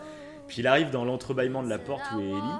Et là, Ellie, alors je me rappelle plus du texte exact, mais en gros, elle lui dit euh, Je vais les retrouver et je vais tous les tuer. Et avec de la haine dans le visage. Et euh, le trailer s'arrête ici. Donc tu sais pas qu'est-ce qui s'est passé, pourquoi elle est dans cet état-là. Joël n'a pas parlé, on ne sait pas euh, où il en est non plus. Ouais. Et voilà, c'était le premier trailer qui était sorti. Le deuxième trailer, non, il y a eu trois trailers, c'est trois trailers, parce qu'il y avait un, donc un deuxième trailer où là on découvrait des personnages qu'on ne connaissait pas. Euh, Ah oui, d'accord. on voyait une, on voyait une femme, euh, une femme qui se faisait euh, pendre en fait, qui se faisait pendre et menacée par un groupe d'individus et euh, qui finissait par se faire sauver en fait euh, par deux personnages euh, asiatiques. Ouais. Donc une sorte de, de femme qui a genre la trentaine et un, petit qui a genre 15 ans on va dire et qui venait la sauver avec des arcs et qui l'a sauvée, qui l'a libérée. Voilà, ce qu'on avait eu, et c'est des personnages qu'on ne connaissait pas. Et on en reviendra après dans les théories, j'en reparlerai après dans les théories. Et le troisième, euh, troisième trailer, enfin c'était même des extraits de gameplay là qu'on avait eu le droit. Il y avait une phase, euh, on, dirait, on dirait que ça se passait un peu dans le, dans le village de Tommy, là où il se laisse à la fin du 1, où il y a une sorte de fête, une guinguette un peu, euh, une sorte de fête de village, Ouais. quoi, où tous les jeunes font la fête, etc. Et on voit Ellie parler avec un garçon, puis avec une fille, et puis après elle se met à danser avec la fille, et elle se met à, à embrasser en fait la fille. Et, euh, Et après, ça change du tout au tout. Et puis là, on découvre une phase de gameplay où il y a Ellie qui est dans la nature, pourchassée par euh, un groupe d'ennemis. Et puis là, on constate des animations de dingue d'ailleurs. Ouais. Euh, tout ce qui est infiltration, tout ce qui est combat, euh, que ce soit à l'arc ou au corps à corps, enfin, ça a l'air d'être totalement dingue. Et en gros, je crois que ça se terminait sur ça. On, avait- on était surtout impressionné par le côté euh, technique. Ouais, ils ont, ils ont poussé au niveau de l'intelligence artificielle. On a l'impression que c'est. C'est ça, les super animations, inté- tout ça, ça a l'air, ouais, vraiment Qui réagissent au moindre truc que tu fais et tout, ça pourrait être excellent. Et, euh, Et d'ailleurs, je viens de penser à un truc. Attends, petite pause. Ouais, je crois que c'était. Petite pause dans The Last of Us Ouais, 2. je- On a totalement Oui, oublié Riley. de parler. C'est ce que j'allais te dire. Tu as pensé quand je t'ai dit qu'elle Ouais, voilà, la fille, exactement. On a totalement oublié un personnage. Mais qui- qui est en Euh, DLC. Donc C'est le DLC. DLC, ouais, voilà, voilà. c'est le DLC dans le 1. Donc on revient au 2 dans 2 secondes, excusez-moi. Et euh, Oui, c'est important. Donc juste ce DLC, on va dire 2-3 mots parce que c'est Ouais, quand même ouais, super important. il est gé- il est génial. Donc c'est un DLC, c'est un DLC qui prend part au moment où Joël euh, bah, se blesse et donc est inconscient euh, juste avant le niveau de la neige. Mhm. Où on retrouve en gros Ellie qui va essayer de trouver des médicaments dans un centre commercial. Mais c'est pas très intéressant toute cette partie-là parce qu'elle finit par trouver les médicaments, elle les ramène à Joël. Voilà, fin du game. Mhm. Génial. Ce qui est intéressant, c'est qu'en parallèle de cette histoire-là, eh ben, on, on revit euh, une histoire d'Ellie avant le jeu, au moment où elle était chez les Lucioles dans le camp militaire à côté, etc. Mhm. Et où ils sont rentrés dans un centre commercial avec sa copine euh, Riley. Et donc on les, euh, on les suit, c'est genre du- lors d'une nuit en gros, ils font une fugue pour aller s'amuser en, en dehors de la zone. Ouais. Et ils vont dans un centre commercial et voilà, tout le DLC se déroule là-bas. C'est un DLC qui est super cool parce que c'est très drôle finalement. C'est deux gamines qui s'amusent dans un centre commercial, qui essayent des masques, qui jouent à des jeux vidéo, qui, qui se prennent en photo, qui font du carrousel. Enfin, c'est super drôle. Il y a plein de blagues, c'est vraiment très très drôle. Et euh, par contre, ça se finit très mal parce qu'en voulant danser euh, avec de la musique, et d'ailleurs, bah, c'est à ce moment-là que Ellie et Riley euh, s'embrassent. Et c'est là qu'on comprend que Ellie, euh, c'est ça qui est super beau d'ailleurs, c'est que Ellie, en fait, elle est dans une société complètement différente de la nôtre, où il n'y a plus de règles, etc. Et en fait, elle- ce qui est beau dans cette euh, présentation en gros de l'homo- l'homosexualité, Mhm. c'est que c'est pas euh, c'est pas dit genre j'aime les femmes, j'aime les femmes ou je sais pas quoi. C'est ce qui est dit, c'est j'aime la personne en fait. Ouais. Je, je suis amoureuse de la personne, je m'en fous du sexe. C'est juste c'est comme ça. Et ça que j'ai trouvé super beau moi, et touchant parce qu'en plus c'est des gamines. Oui. Et, Et puis, euh, elle s'embrasse voilà. vraiment, oui, c'est c'est vraiment le final. euh, parce qu'elle passe pour les, vraiment des, des meilleurs amis, euh, enfin les meilleurs amis au monde, quoi. Et ça se fait vraiment Ouais, non, tout c'est doucement. ouais. c'est- tu t'attends pas forcément. c'est gentillé, c'est bien présenté, Ouais, c'est. tu t'attends pas forcément, mais quand tu le vois, en fait, quand ça apparaît, tu t'en rends compte, c'est Mhm. c'est beau, en fait. Tu trouves ça. Tu te dis, bah ouais, Ouais, c'est c'est c'est- c'est c'est beau. poétique, ouais. quoi, c'est- Et c'est vrai que j'ai bien aimé, moi, cette partie-là. C'est euh, Au début, je trouvais que c'était angoissant, parce que Mhm. j'avais peur que les affectés arrivent. J'avais cette peur-là. Et oui, Ah ouais bout- ouais. Alors que moi, ouais, moi j'ai vécu le truc Bah alors, mais au, tout début, hein. parce que oui, Mhm. parce qu'au bout d'un moment ils vont arriver. Mais sauf qu'au bout d'un moment, il va s'est passé. Et tu et Mhm. je suis rentré dans le truc où ils jouent et tout. Et il y a un moment moi, que j'adore. Ils s'amusent, ouais, c'est C'est euh, quand euh, quand ils veulent jouer à un jeu euh, dans, un, dans une salle d'arcade là. Ils veulent jouer à un jeu qu'on a dans les Ouais. salles de cinéma. euh, Ouais, mais il n'y a plus de courant. voilà. C'est ça le problème. Et j'adore le, le, le fait qu'en fait c'est Riley qui dit à, à, à Ellie de fermer les yeux et, à- et Oh. de visualiser en fait bah, le l'image. Le Et ouais. Et elle lui fait vivre le et truc c'est- un peu, Et je trouve ça excellent. Je trouve que l'idée est, est parfaite. Et euh, Ouais, c'est vrai que c'est bah, c'est marrant en plus niveau gameplay parce que c'est un peu un jeu, euh, euh, faut, tu sais, comme Just Dance où il faut reproduire des touches. Oui, c'est vrai, euh, vrai. Flèche du haut, flèche du bas, carré, rond. Donc il y a vraiment un intérêt. Enfin, c'est ah, j'aime bien comment c'est. L'idée était bien. C'était un beau DLC. Tu peux jouer. Comment? Ok, viens là. Ferme les yeux. Fais-le. Ok. Bouge avec ça. La coup de poing, la coup de pied, et contre avec ça. Ok. Mais choisis d'abord ton personnage. Tu vas incarner l'impitoyable, redoutable et très magnifique Angel Knives. Et je suis censée tout imaginer Ferme les yeux. Ok, pardon. Elle est tout près du Temple des Ombres, un bâtiment mystique et ancestral où ont lieu les tournois des immortels. Ton adversaire, Black Fang, sort du temple.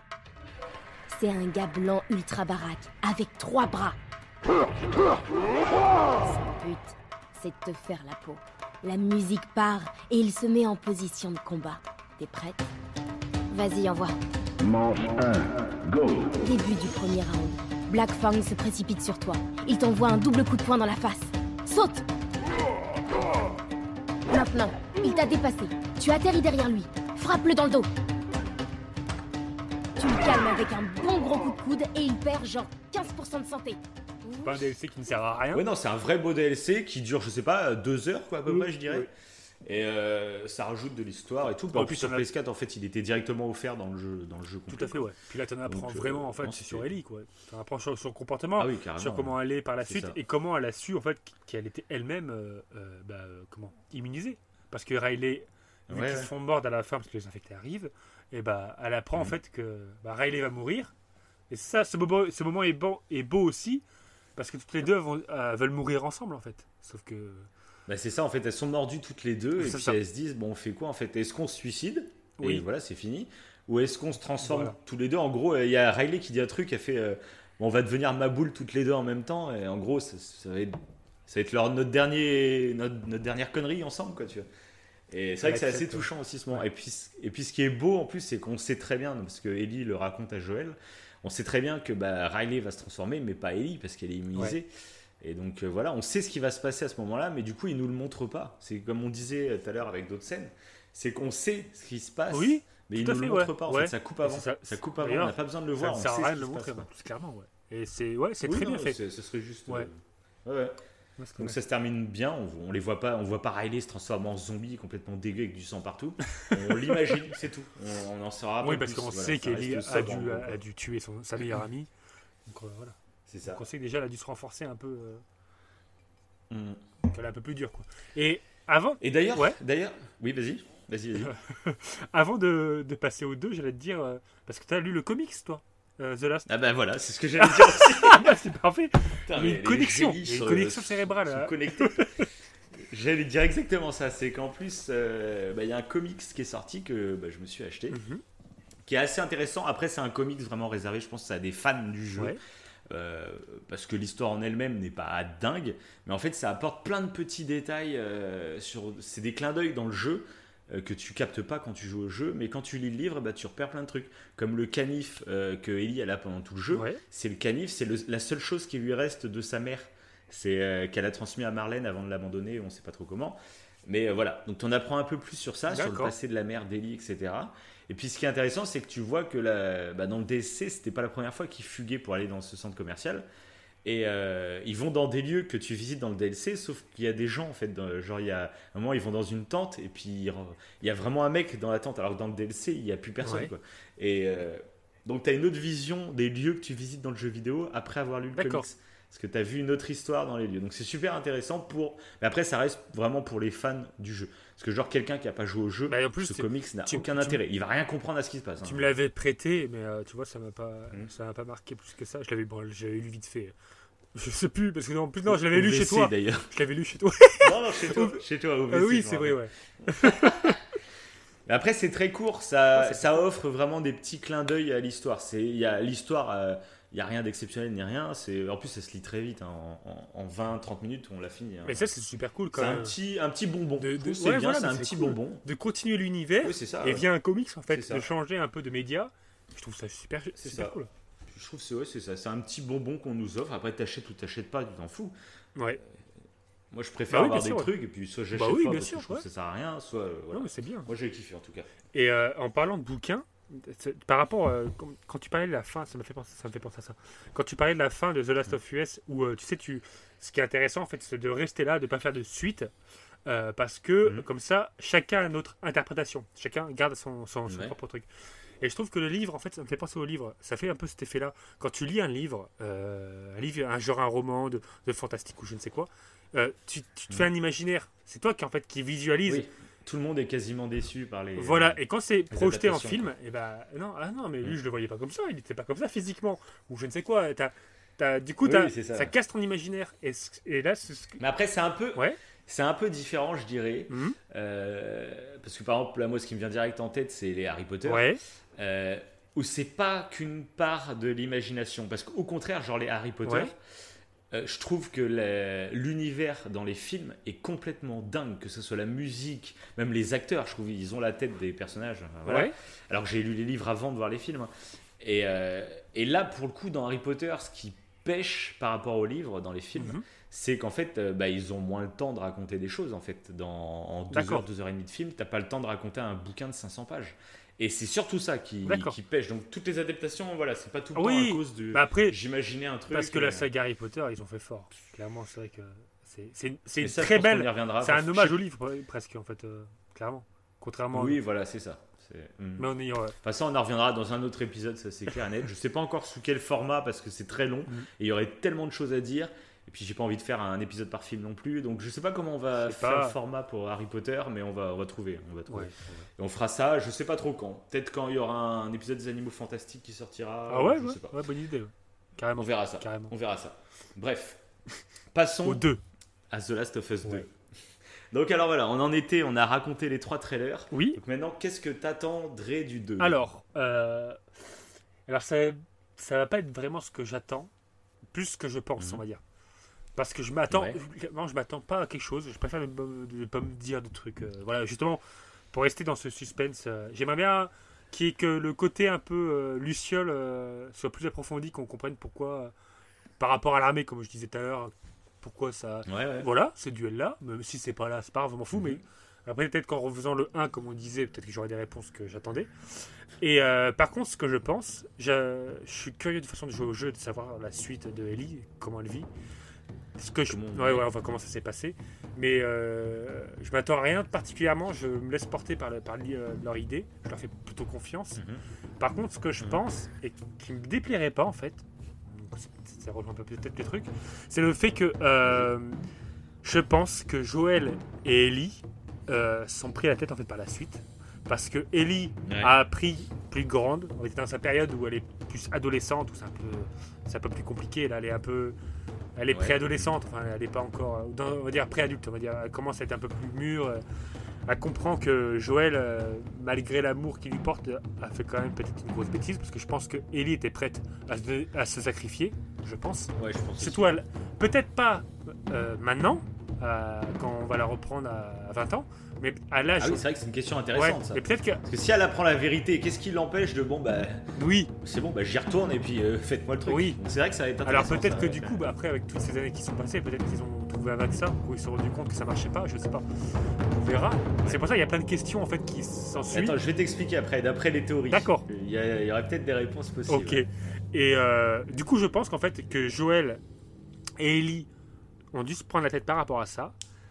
Et peut-être, pour rester dans le côté dramatique, peut-être que Joël est mort avant que Ouais. Ellie et je s'explique et que. Parce que oui, ce qu'il faut savoir, c'est qu'on. Alors, a Je priori. pense qu'il est mort. Je- je- On va, on va, oui, mais a priori, dans ce qui est officiel, Ouais. on va incarner Ellie. Mhm. Donc, à parole, je mets toujours du conditionnel avec Naughty Dog. Parce qu'un truc qu'il faut savoir, c'est que Naughty Dog, ils savent très bien que le jeu va se vendre par palette. Et ça, artistiquement, artistiquement, c'est super fort. Parce que si tu as des coronesses, en fait, ça veut dire que c'est pas tout le monde. Euh, beaucoup de licences, euh, tu es obligé euh, d'en dévoiler pas mal sur ton intrigue euh, pour attirer les gens. en Ok. fait. Euh, parce que bah, s'ils en savent rien, voilà. Là, The Last of Us, mais ça va se vendre par palette. Quoi qu'il arrive, à part Ouais, si vraiment le jeu se tape a une un sacré mystère. Il y a un sacré mystère là pour, pour l'instant. Part... C'est ça. Voilà. Et donc, Ouais. du coup, moi, ce que je me dis, c'est que là, Naughty Dog, ils savent. Ils sont pas bêtes, ils savent qu'il y a une sacrée attente. Ils savent que peu importe ce qu'ils Mhm. vont présenter en teaser, Ouais. et ben, ça va se vendre le jeu. Donc, ils peuvent se permettre le truc que presque aucune licence, dans... enfin, il y en a pas beaucoup hein, des licences. Il y avait Kojima à l'époque dans le jeu vidéo qui avait réussi à faire ça avec les Metal Gear, qui était totalement fou. En fait, je t'explique, je sais pas si tu es au courant. Non, dis-moi. C'est que dans la licence Metal Gear, en fait, il y a eu un épisode. Donc, le personnage principal, Ouais. c'est Snake dans les Metal Gear. Ouais. C'est, t'as déjà dû voir sa tête, même si t'as jamais joué. au Oui, jeu, oui, je vois qui c'est. Ouais, ouais. Ok, ouais. Et en fait, ils ont fait un épisode. Euh, donc Kojima, il a fait un épisode de Metal Gear, donc officiel, hein, épisode Qui, est dans Smash Bros Melee. Où, euh, Je te coupe, Lilian. oui, oui. voilà, je le connais de là. Et euh, oui, exactement, voilà, c'est Snake. Et ben, en fait, il savait qu'il y avait tellement d'attentes sur son jeu Mhm. et que les, les fans en fait avaient confiance en lui. Il s'est permis en fait bah, de faire un teaser sur un jeu avec Snake. voilà, vous allez jouer Snake dans le nouveau Metal Gear, blablabla. Mhm. Sauf qu'en fait, Snake, tu l'incarnes que une heure Et au bout d'une heure, tu joues Raiden, un personnage complètement nouveau, qui n'avait pas du tout été teasé dans les bandes annonces ni rien. Imagine la réaction des joueurs. T'imagines le truc de dingue Ça fait des mois que t'attends le jeu. T'es teasé avec des images de Snake et tout, mais en fait, c'est que une heure du Ouais, jeu sur c'est 15 l'intro. ou 20. C'est l'intro. ok. Et ça, il n'y a pas beaucoup de licences qui peuvent faire ça, que ce soit en jeu ou en film, parce que voilà, faut vendre, donc voilà. Et là, je me dis, est-ce qu'avec The Last of Us, comme là, on nous tease qu'on va jouer euh, avec Ellie, c'est le personnage principal, Ouais. est-ce qu'il nous ferait pas ça? Après, je pense que Naughty Dog, euh, c'est un, studio qui, est- qui aime bien faire passer des idées. On le voit avec euh, l'homosexualité, par Oui. exemple. On le voit avec le, racisme à d'autres endroits et Mhm. tout. Donc, je pense que là, de jouer avec Ellie, ça rejoindra un peu un côté un peu féministe qui leur plaise aussi dans les messages qu'ils font passer. Ouais. Donc, je- de base, je me dis qu'on va quand même incarner Ellie tout le long du jeu. Ce sera le personnage qu'on va incarner principalement. Mais je me dis, est-ce qu'ils nous réserveraient pas une surprise? Est-ce qu'ils ont, c'est- ça fait partie des rares qui peuvent se permettre un truc comme Ouais, ça? ou comme le 1, peut-être qu'on va jouer deux personnages du coup. Le deuxième personnage, on, on ne sait pas qui c'est pour l'instant. Voilà, bon, Ellie, c'était très. pas longtemps du coup, mais Oui. je me dis, voilà, parce que pour le moment, on nous a pas du tout parlé de Joël. On sait pas du tout ce qu'il est. Ouais, c'est ça. Moi, je- dans, mon- dans ma supposition, j'ai dit je pense qu'il est mort. Après, je, on verra, mais je sais pas. Enfin, bien sûr, ça fait partie des théories. Oui. Alors moi, je vais juste avant de commencer les théories, Ouais. je, vais, euh, je vais dire moi ce que j'attends du jeu. Ouais. Euh, concrètement, comme toi, en fait, j'ai totale confiance dans, dans les mecs de chez Ouais. Naughty Dog. Euh, moi, moi depuis- même les Uncharted, en fait, j'ai adoré les Uncharted à l'époque, même si le, le 1 est très basique. Le 2 et le 3 sont géniaux, mais c'est pas une qualité d'écriture de dingue, c'est plus géniaux dans le sens action et plaisir de jeu, en fait. Euh, c'est épique, c'est une aventure à la Indiana Jones complètement dingue, tu vois. Euh, mais après, je trouve qu'à partir de The Last of Us et Uncharted 4, je trouve que là, ils ont pris un niveau d'écriture complètement fou, en fait. Où c'est monté vraiment d'un niveau de dingue, et je, je vois pas pourquoi ça redescendrait sur The Last of Us. Euh, ils savent la- l'attente qu'il y a, c'est leur bébé.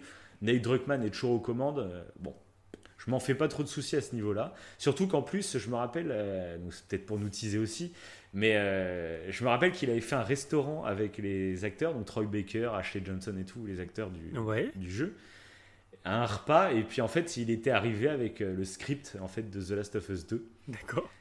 Et, euh, et les réactions des acteurs, ça avait été genre, mais, mais t'es malade Mais c'est un truc de fou Et voilà, est-ce que c'est juste pour nous teaser? J'en sais rien, mais en gros, voilà, ça, je me rappelle, à l'époque, c'était sorti. Qu'ils avaient dit, en gros, on, on est conscient que beaucoup de gens aiment The Last of Us comme il est, et beaucoup de gens aimeraient que ça reste comme ça. Mais si on décide d'en faire un 2, c'est parce qu'on trouve une idée euh, voilà, qui, euh, qui envoie du bois, en gros. d'accord. Et quand ils ont fait lire l'idée aux acteurs, les acteurs. Apparemment, ils ont été. sur le ouais, cul. ok. Voilà. Là, le hype. Après, c'est sûrement juste pour nous teaser, mais voilà, Ouais, ça hype à ouais, fond. sûr. Donc, moi, voilà, ce que j'attends, en gros, c'est que je fais confiance à Naughty Dog. Ce que j'attends à par-dessus tout, en fait, c'est qu'ils réussissent à, à ne pas gâcher le 1, finalement. Après, moi, je fais partie des gens, euh, si je suis déçu par le 2, eh ben, j'oublierai le 2, en fait. Moi, je suis pas quelqu'un, euh, comme dans d'autres licences, etc.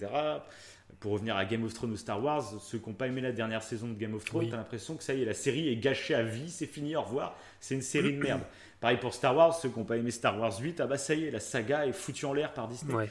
Moi, je suis pas comme ça en fait. Si j'aime pas un épisode, bah en fait, euh, j'en fais abstraction, puis je continue à aimer les autres. Donc pour moi, voilà. Oui, voilà. Ça réduit un peu l'enjeu, ça réduit l'enjeu. De... Admettons, c'est pas parce que le 2 est totalement nul à chier. Ben, voilà. Bon, ça m'étonnerait que ce soit nul à chier. Voilà, à ça m'étonnerait. Quelle horreur. Mais même si c'était le cas, oui, euh, moi ça change pas la vie que j'ai sur le 1. Voilà. C'est Voilà. pas pour. Bah. Moi, si vraiment je dé- si vraiment j'aime pas le 2, bah j'y jouerai plus et je l'oublierai et puis je resterai je garderai The Last of Us 1 comme le chef-d'œuvre qu'il Ouais, est, ça. euh, tout seul. Ça. Voilà, pour moi, il sera tout Ouais, seul. voilà. quoi. Ouais. Donc voilà. bah, comme. euh, Donc en gros, oui. à la fin de The Last of Us 1, je voulais pas qu'il y ait de suite. Ou alors s'il y a une suite, c'était dans le même univers, mais avec d'autres personnages totalement en fait. Juste notre histoire de zombies dans voilà. Mais après, bah, depuis qu'ils ont annoncé le 2, je t'avoue que je suis, je suis totalement hypé. quoi. Et j'attends ce jeu comme le Messi. Quoi. ah, tu m'étonnes. Ah, c'est vrai que euh, vu, vu ce qu'ils nous ont. Parce que les trailers qu'ils nous ont filés, ouais, c'est. C'est vraiment très. euh, c'est infime en fait. On sait vraiment pas quoi en penser. C'est- Je pense qu'ils Mhm. ont. C'est pour ça qu'en fait. euh, ça a fait un- moyennement polémique, là, ce qu'on disait tout à l'heure, parce que c'était violent. Mais je pense qu'ils ont montré ces images-là particulièrement. C'est pour dire que ça allait, ça allait rester un jeu qui reste violent, qui reste dramatique. Et sans- ils voulaient pas montrer Oui, forcément oui, des phases d'histoire, des phases de. Ils, ils veulent garder moi, du je trouve que c'est tant suspense. mieux. On arrête. Mais en plus, on n'arrête pas de se plaindre que euh, les films, euh, les jeux vidéo, ça devient grand public Mhm.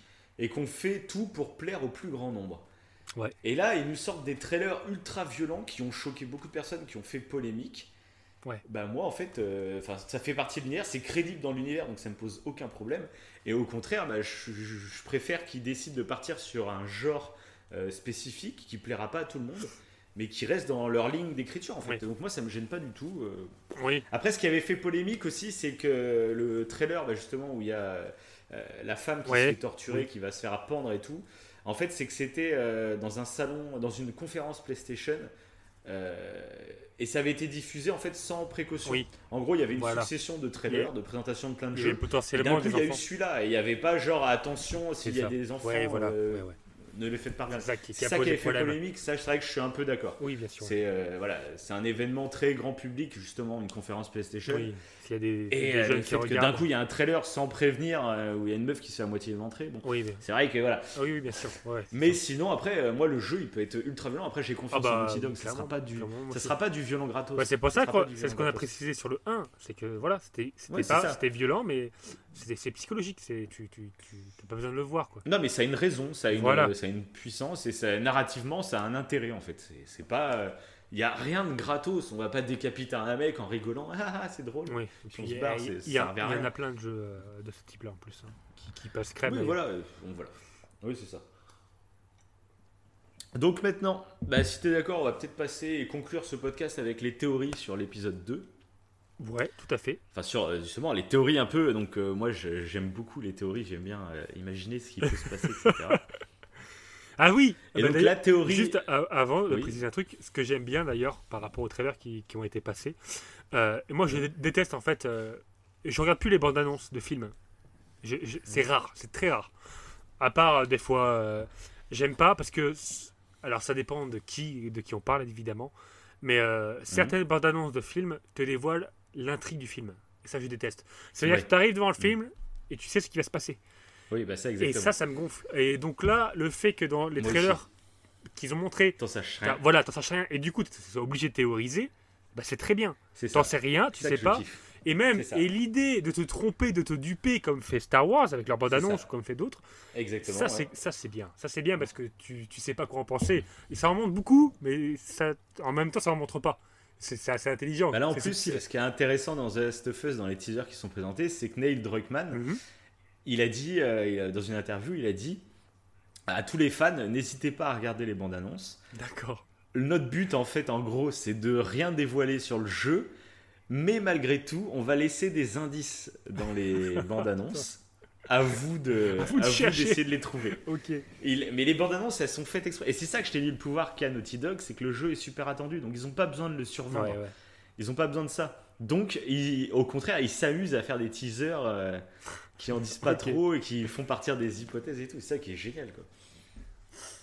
Donc voilà, ça c'est vrai que c'est top. Ouais.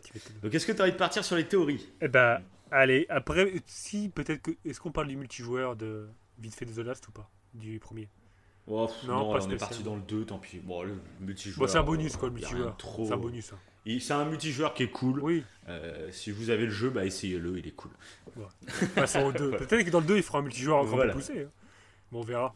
Ah bah normalement il y aura un multijoueur. Tous les jeux Naughty Dog, hein, il y a un multi. de toute façon. Donc, Ah oui, c'est vrai. C'est vrai que même une Uncharted, il y en avait un. Donc... euh. C'est ça. Ok, passons aux théories. Donc alors, Allez. les théories du 2. Allez. Donc j'ai envie de commencer en fait par la Ouais. Presque la plus officielle finalement. Euh, c'est que Naughty Dog dans chacun de leurs jeux, en fait, euh, ils aiment bien mettre des Easter eggs sur leurs jeux futurs. Mhm. Euh, genre dans The Last of Us, eh ben, il y avait des boîtes de puzzle sur Uncharted. D'accord. Sur leur prochain jeu, donc Uncharted 4. Ok. C'est un petit clin d'œil, tu vois, des trucs comme ça. Et donc dans Uncharted 4, qu'est-ce qu'il y avait? À la toute fin d'Uncharted 4, donc je vous dis pas où exactement, mais ceux qui ont fait la fin, toute fin hein, de Uncharted, à un moment dans une chambre, voilà, j'en dirai pas plus, eh ben il y a des posters sur des murs, et sur un des posters, en fait, on, on reconnaît en gros la, l'écriture The Last of Us, en fait, on voit juste le ST de Last et le Us de Us. Et euh, donc, on comprend que c'est The Last of Us, c'est la même écriture que dans le jeu et tout. Et il y a marqué donc un titre, c'est une sorte de poster, on dirait que c'est une couverture de comics. Et euh, le titre du comics, en gros, c'est American Doc. Ouais. le mec qui, qui fume. Alors, euh, tu vas souffler dans les oreilles. T'entends pas près du micro, t'inquiète pas. J'espère. tu m'entends, tu m'entends, mais. Bon, excusez-nous si vous avez rien entendu. Alors, donc il y a marqué American Doctors. Ouais. Ça veut dire les, les filles américaines. Et euh, sur la couverture, on voit une femme rousse avec un masque à gaz sur le visage et enceinte. Et donc là, bon, bah direct, toutes les, toutes les, Ouais, c'est la merde. toutes les théories peuvent partir parce qu'on sait, euh, Naughty Dog, s'ils l'ont mis, c'est qu'il y a une raison. Ils n'ont pas fait ça au hasard. C'est la mère de Ah, Ellie, c'est elle. Moi je le dis. Bah justement, bah en fait, non, le premier sentiment que t'as de base, euh, tu te dis, bah comme c'est une fille rousse, bon bah c'est Ellie et elle est enceinte. D'accord. Dis direct ça. Le truc, c'est qu'ils ont mis un masque à gaz à cette femme.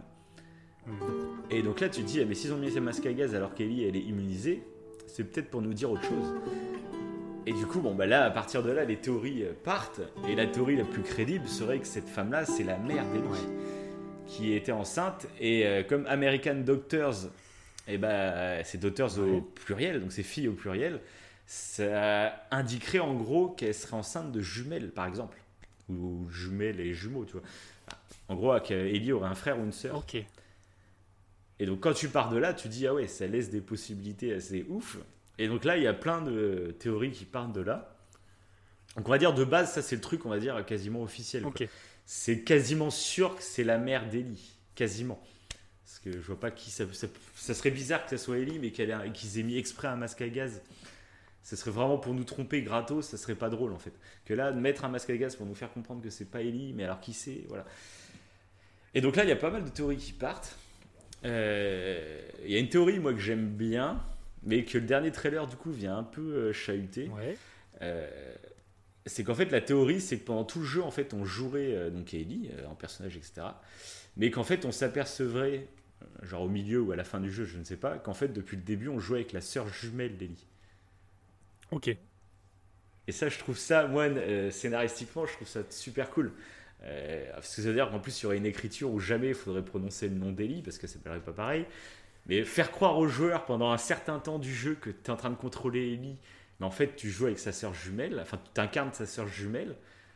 Ça, ça fait partie des trucs scénaristiquement, moi, qui me. Qui pourrait pas mal. Je trouverais ça balèze, quoi, en gros. Ouais, ouais. Et ça, je trouverais ça. Ouais, mais est-ce que dans le, dans le. Ouais, mais ça veut dire qu'en fait, les trailers qu'on a vus de Ellie, euh, on les verrait Voilà, pas dessus. C'est ce que je disais. Ça, c'était une, théo- c'était une théorie euh, qui était avant le dernier trailer, en fait. D'accord, euh, d'accord, ok. Ok, ouais. On voyait Ellie dans la fête, etc. Après, euh, Après, la- ce que me- ce que me m'évoque ce poster là, enfin ce, ce truc là, c'est que Ouais. ça pourrait aussi expliquer pourquoi en fait Ellie est immunisée. Peut-être le fait que sa mère a eu Ellie en fait pendant euh, l'épidémie fait que Ellie euh, bah, étant Non, mais après, il y a plein d'autres. Il y a plein d'autres femmes qui étaient enceintes pendant la. la- ah oui mais est-ce que zombie. oui mais est-ce qu'ils sont pas peut-être qu'ils ne sont pas fait Tous immunisés Ouais.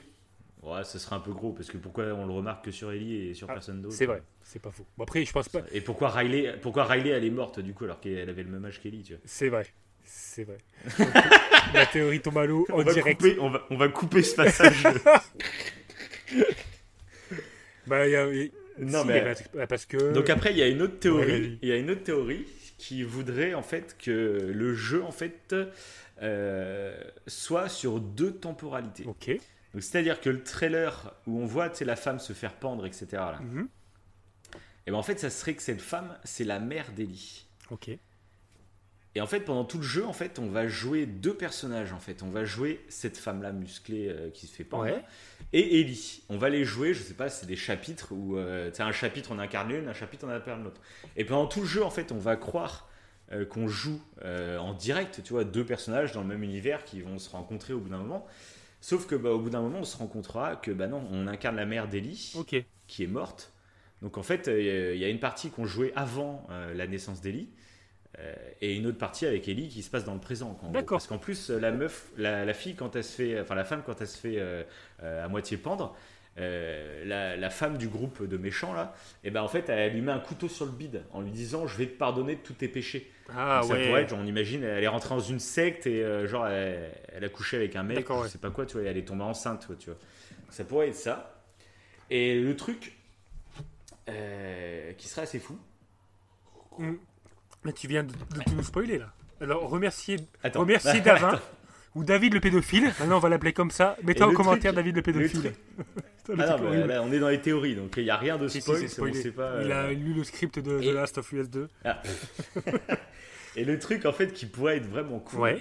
c'est que dans The Last of Us 1, on nous, on nous dit que Marlène, donc la chef des Lucioles, et la mère de Ellie étaient très amies. Et c'est pour ça qu'avant de mourir, la mère de Ellie a confié Ellie À Marlène. à Marlène. Ok. On nous dit ça depuis le début. Alors imagine que là, bah, on joue donc sous deux temporalités. On joue la mère d'Ellie et Ellie. Et on se rend compte, bah, après avoir joué pas mal d'heures avec la mère d'Ellie, que par exemple, bah, le groupe qui essaye de la pendre, est-ce que ça serait pas par exemple les Lucioles Ouais. Et est-ce qu'on se rendrait pas compte qu'en fait Marlène et la mère d'Ellie n'étaient pas du tout amies? Et en fait, c'est le- Marlène et les Lucioles qui ont buté la mère d'Ellie pour récupérer, enfin, ils ont récupéré après Ellie. Et du coup, ça expliquerait pourquoi Ellie est totalement vénère dans le premier teaser en disant que maintenant qu'elle sait la vérité, en gros, elle va tous les retrouver et tous les tuer parce qu'ils ont tué sa mère. D'accord. Voilà. D'accord. Et ça, je trouve ça, voilà, je trouve ça très très intéressant. Ah, ça peut Que- partir et sur ça plein pourrait être intéressant en fait. euh, ouais, parce que c'est ça, parce que moi cette théorie me plaît bien. Parce que du coup, euh, j'imaginerais qu'au début du jeu, par exemple, eh ben, elle a toujours pas grillé le mensonge de Joël parce qu'elle n'a pas été confrontée aux lucioles ni rien. Et on pourrait commencer le jeu. euh, ils sont dans le village, tout ça, tout content. euh, c'est la fête, tout se passe bien. Et il va se passer une merde et genre le village va être envahi par des, des morts vivants, Mhm. voilà, enfin et- enfin, des zombies. Ça va être le bordel. Ellie va se retrouver dans la nature, etc. Et euh, elle va apprendre, premièrement, elle va apprendre pour sa mère qu'elle s'est fait buter. Elle va vouloir tuer les Lucioles, mais arrivé au moment où elle veut tuer les Lucioles, bah, les Lucioles vont lui avouer ce que Joël a fait. Et ça, ça pourrait être pas mal. D'accord. De... Que ça prenne son temps en fait à répondre. Ok. Qu'on sache pas dès le début du jeu, ah bah ils sont en colère, ils sont engueulés tous les deux parce que Joël lui, lui a menti. Ouais, mais a- comme ça, on n'aura même pas su la révélation. Ouais, mais ça veut dire qu'en admettant que Joël soit mort, Ellie en fait apprendrait ce fait-là euh, après sa mort en fait. Du coup. Ah, mais Joël, on sait pas du tout. Oui, mais Non, en admettant pas qu'il du soit tout mort. s'il est mort ou pas. Parce que là pour l'instant, on... Bah en admettant oui ou en admettant non. Quoi. Après ça, on le sait pas. Ouais. Euh. Pour le moment, on sait vraiment rien de Joël, hein, donc euh, qu'il soit mort ou pas, on a vraiment Ouais, aucune ouais. indication. pour le Ok. coup. Que tout ça, je trouve, ça suit une sorte de logique qui pourrait être intéressante. Tu vois. Après, bah, justement, qu'est-ce que serait la réaction de, de Ellie? Ça serait super intéressant, quoi. Donc voilà, ça, ça fait partie des théories principales un peu qui tournent autour du jeu. Et que je, moi, je trouve ça cool, de toute façon, toutes les théories. euh, euh, moi, ça me plaît, et puis. euh, on verra bien. Ouais, c'est sûr. On verra bien. On réécoutera ce podcast pour voir s'il y, en a- s'il y en avait une qui collait un peu à la vérité ou alors pas du tout. hein, ça se Ouais, trouve pas du tout. Parce que justement, comme ils savent qu'on l'attende, ça se trouve, ils nous envoient vraiment sur des pistes, mais il n'y a aucun rapport. Quoi. Parce que, genre, comment ils jouent avec le, le fait que ce soit la mère d'Ellie, ils jouent très fortement, je trouve, là-dessus. Donc je me dis, est-ce que c'est pas un piège quand même? Parce que tout nous indique qu'on va parler de la mère d'Ellie. Clairement, ça c'est clairement sûr. Mais ça me paraît trop gros qu'ils nous le disent comme ça, donc ça se trouve, ça va être totalement. Oui, chaud. parce que c'est c'est quoi- c'est Riley qui disait que Marlène et, et, euh, et la mère étaient, euh, étaient copines. Il me semble que c'est Mar- c'est Riley qui en parle. hein. Bonne question. Après, je Il me semble qu'elle en parle, détails, ouais. euh. Ouais, je sais Elle fait un discours Voilà. là-dessus, elle parle de sa mère et il fait que qu'elle se connaissait Mhm. du moins. Et que oui, qu'il y avait un lien entre les deux. C'est. Ah, voilà. Bah, je te le dirai quand j'y rejouerai. Ah ouais, je- mais- J'ai plus de souvenir exact. Moi, il me, croit, il me semblait que c'était plus dans les notes de Marlène à la fin, enfin, dans, dans les, les sortes de dictaphones qu'on trouve. Ah, mais moi, je pense qu'on apprenait ça. que mais- Riley lui en parle, ouais. Je suis quasi sûr.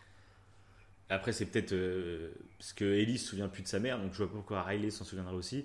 Peut-être que c'est ce qu'elle a entendu de Marlène, en fait. Ah ouais, c'est possible, ouais. Ouais, ouais, ouais. Ça se peut C'est aussi. tu Marlène qui a dit ça. euh. Marlène, c'est une grosse manipulatrice depuis le début. Quoi.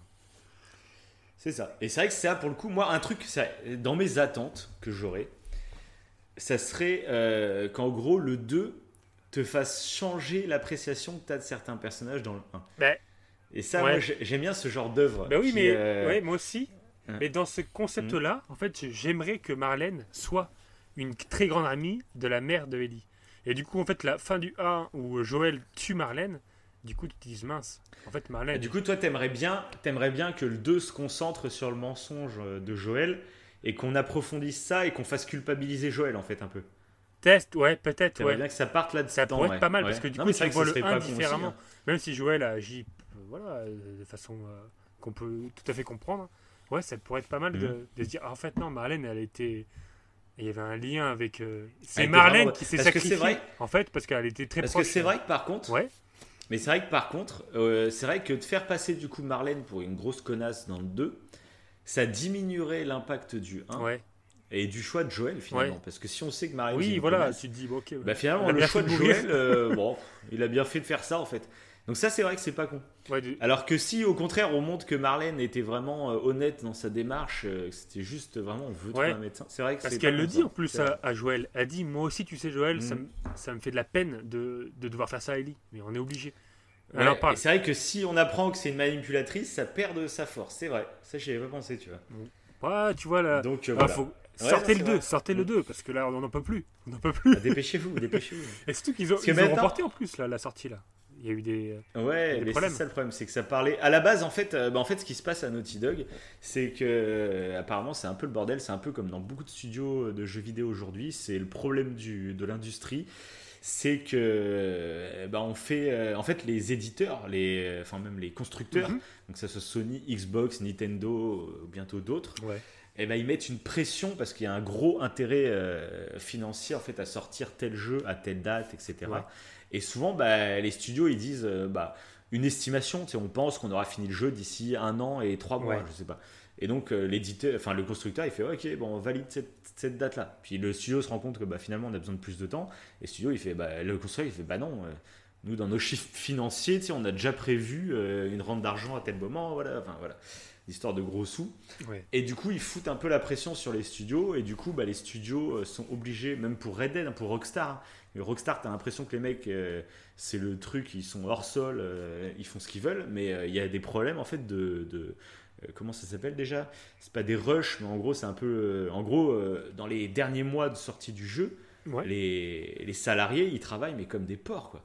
C'est, Oh, bah, ça fait penser à des rushs, c'est- ça, ouais.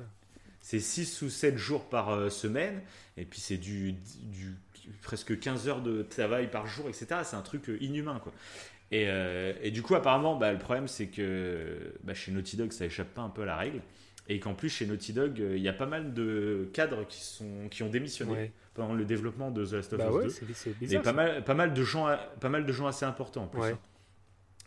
Donc c'est pas forcément euh, que parce que ça se passe mal, c'est aussi parce que Naughty Dog ils ont une réputation de malade mental et du coup il y a des gens avec des gros sous genre Microsoft euh, qui essaye euh, qui va essayer de se refaire la cerise sur la prochaine génération de consoles Ouais. qui ont sorti des gros chéquiers pour embaucher bah, le meilleur de ce qui se fait dans l'industrie. Donc bah forcément un Naughty Dog euh, c'est une entreprise comme une autre. Euh, les cadres bah, Ah. ils ont beau aimer ce qu'ils Ils font. euh, S'il y a un chèque de Ouais. Ouais. voilà, bah, c'est normal, c'est partie du jeu Bien aussi. sûr, hein. bien sûr.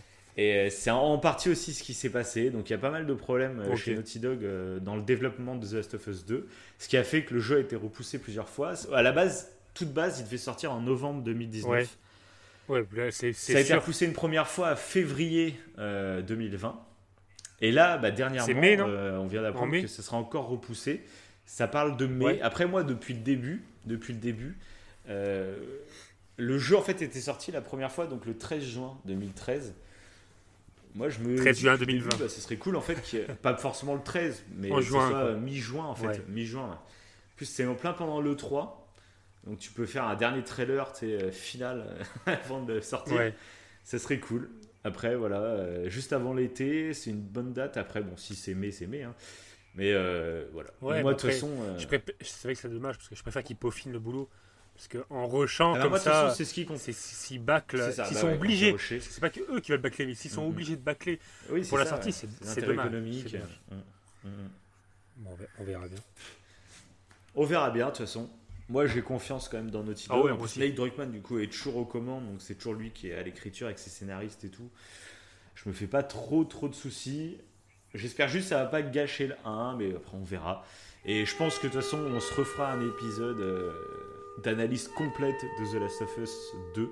Parce que du coup, euh, on va vous le dire, à ceux qui nous écoutent, on se demande un peu ce qu'on doit faire, parce que ce qui... euh, en gros, ce qui plairait le plus à beaucoup de monde, c'est d'avoir un épisode euh, de réaction à chaud quasiment, euh, très rapidement. Dès que le jeu est sorti, il faut donner ton avis dessus le plus rapidement possible Ouais. pour faire le plus de vues, le plus de trucs et tout. Après, nous, c'est pas trop notre délire en fait. C'est que nous, on aime bien prendre le temps en fait de la réflexion. Euh, là, vous le voyez avec cet épisode de The Last of Us, on est à deux heures de podcast. On aime bien revenir vraiment en détail et à- on réfléchit vraiment sur ce que les scénaristes ont voulu nous dire et tout. Donc voilà. Est-ce qu'il vaut mieux en fait sortir un épisode très rapidement, le plus rapidement possible après la sortie du jeu, ou alors attendre un peu Oui. euh, le temps qu'on ait digéré le- Et l'histoire oui, quoi. Ça, c'est- on va on va y réfléchir pour plein de sujets. Mais Parce ouais, qu'il y a mais- le prochain Star Wars qui va sortir, on veut faire un épisode dessus. Bah oui. Est-ce qu'on fait une sortie très rapide ou est-ce qu'on attend un peu euh, Star Wars, à ouais. faire bah, moins de on vues, pourra etc. peut-être jongler, en- on verra. jongler entre les deux. Après, l'intérêt d'attendre un peu, c'est qu'on peut aller plus loin en fait. Là, ça nous permet d'aller en profondeur, de- d'avoir des petites anecdotes sur le, Ah, c'est ça, de faire une sur vraie le analyse, making bah, of, c'est le but, etc. C'est vrai que répondre à très chaud, bien qu'une euh, ré- c'est émo- très bien, émotionnel. ouais, qu'une réaction à chaud, émotionnel. c'est ça, c'est de l'émotion pure. Et si on est déçu, ben, on passe à côté de beaucoup de choses. Et même, je dis, j'ai envie de dire, euh, par exemple, un film, si tu l'as vu qu'une fois, bah, tu as vu que la moitié du film. Ouais, quasiment. puis bon, on- Souvent, à la, à la relecture, tu, tu comprends d'autres choses. Donc... Ouais, et puis en plus, notre but, c'est pas. Si, émo- si on est à chaud, admettons, hein, à chaud, on est déçu. Le but du podcast, à la base, quand on l'a lancé, c'est de parler des choses positives. Contrairement euh, à, surfer sur les critiques négatives, nous, on veut surfer sur les critiques Non, positives. mais après, oui. Donc si ça nous plaît pas, Ça, on est d'accord. on en parlera quand même, je pense, de toute façon, de tous- dans tous les cas. Mais Bah, on est d'accord, c'est ce que j'allais dire. Voilà. C'est que par exemple, euh, Star Wars, Mhm. euh, si le 9 qui va sortir en Ouais. décembre ne me plaît pas, Ouais. je me vois pas pas en parler. Oui, voilà. Mais, euh, mais par contre, si je dois faire un épisode en le critiquant, euh, ça je vais prendre du temps. On va pas le faire euh, sous le coup de Bah, l'émotion à chaud, on va le défoncer. Ça non, on prendra le temps, on prendra un mois ou deux. Oui. Et on fera un épisode complet, on aura eu le temps de le digérer. On va pas faire un. Ouais.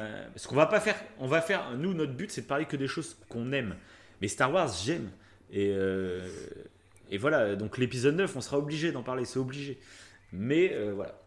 On, ça sera réfléchi, etc. On verra ce qu'on en pensera, de toute façon.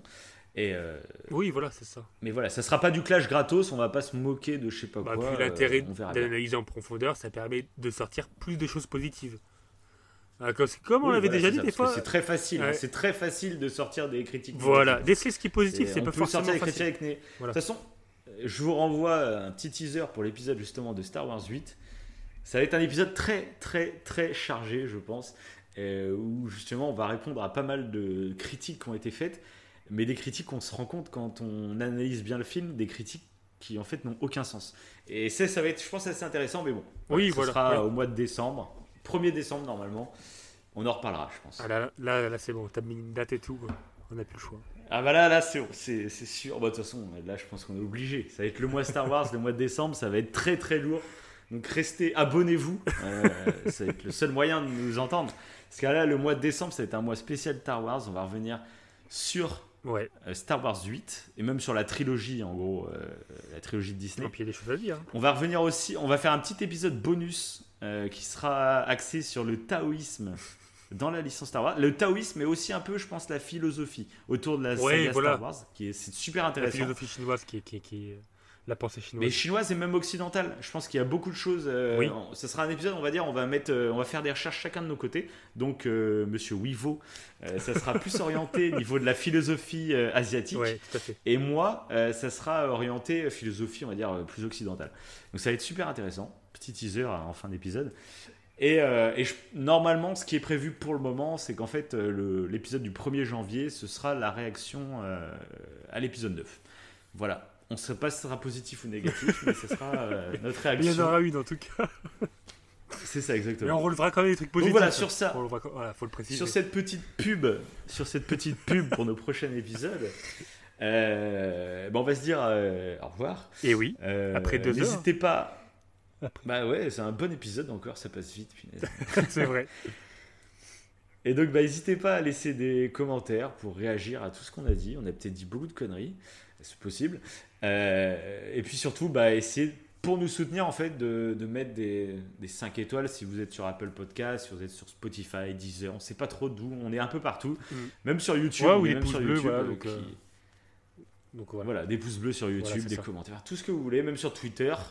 euh, vous pouvez nous Ou des, en- même retrouvez commentaires. en tout moment. Même des commentaires, euh, que ce soit critique, Ouais, voilà, tout. positif ou, ou pas. on- nous, on aime bien avoir des retours, c'est tout. Parce que voilà, C'est ça, exactement. C'est le principe. Bon, allez, sur ce. À bientôt. À la prochaine, tout le monde.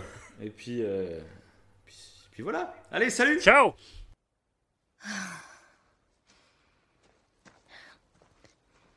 À Boston, quand je me suis fait mordre, j'étais pas toute seule. Ma meilleure amie était là. Elle s'est fait mordre aussi. On savait pas quoi faire. Alors, elle m'a dit, on n'a qu'à attendre. Tu sais, ce sera romantique, on perdra la boule ensemble.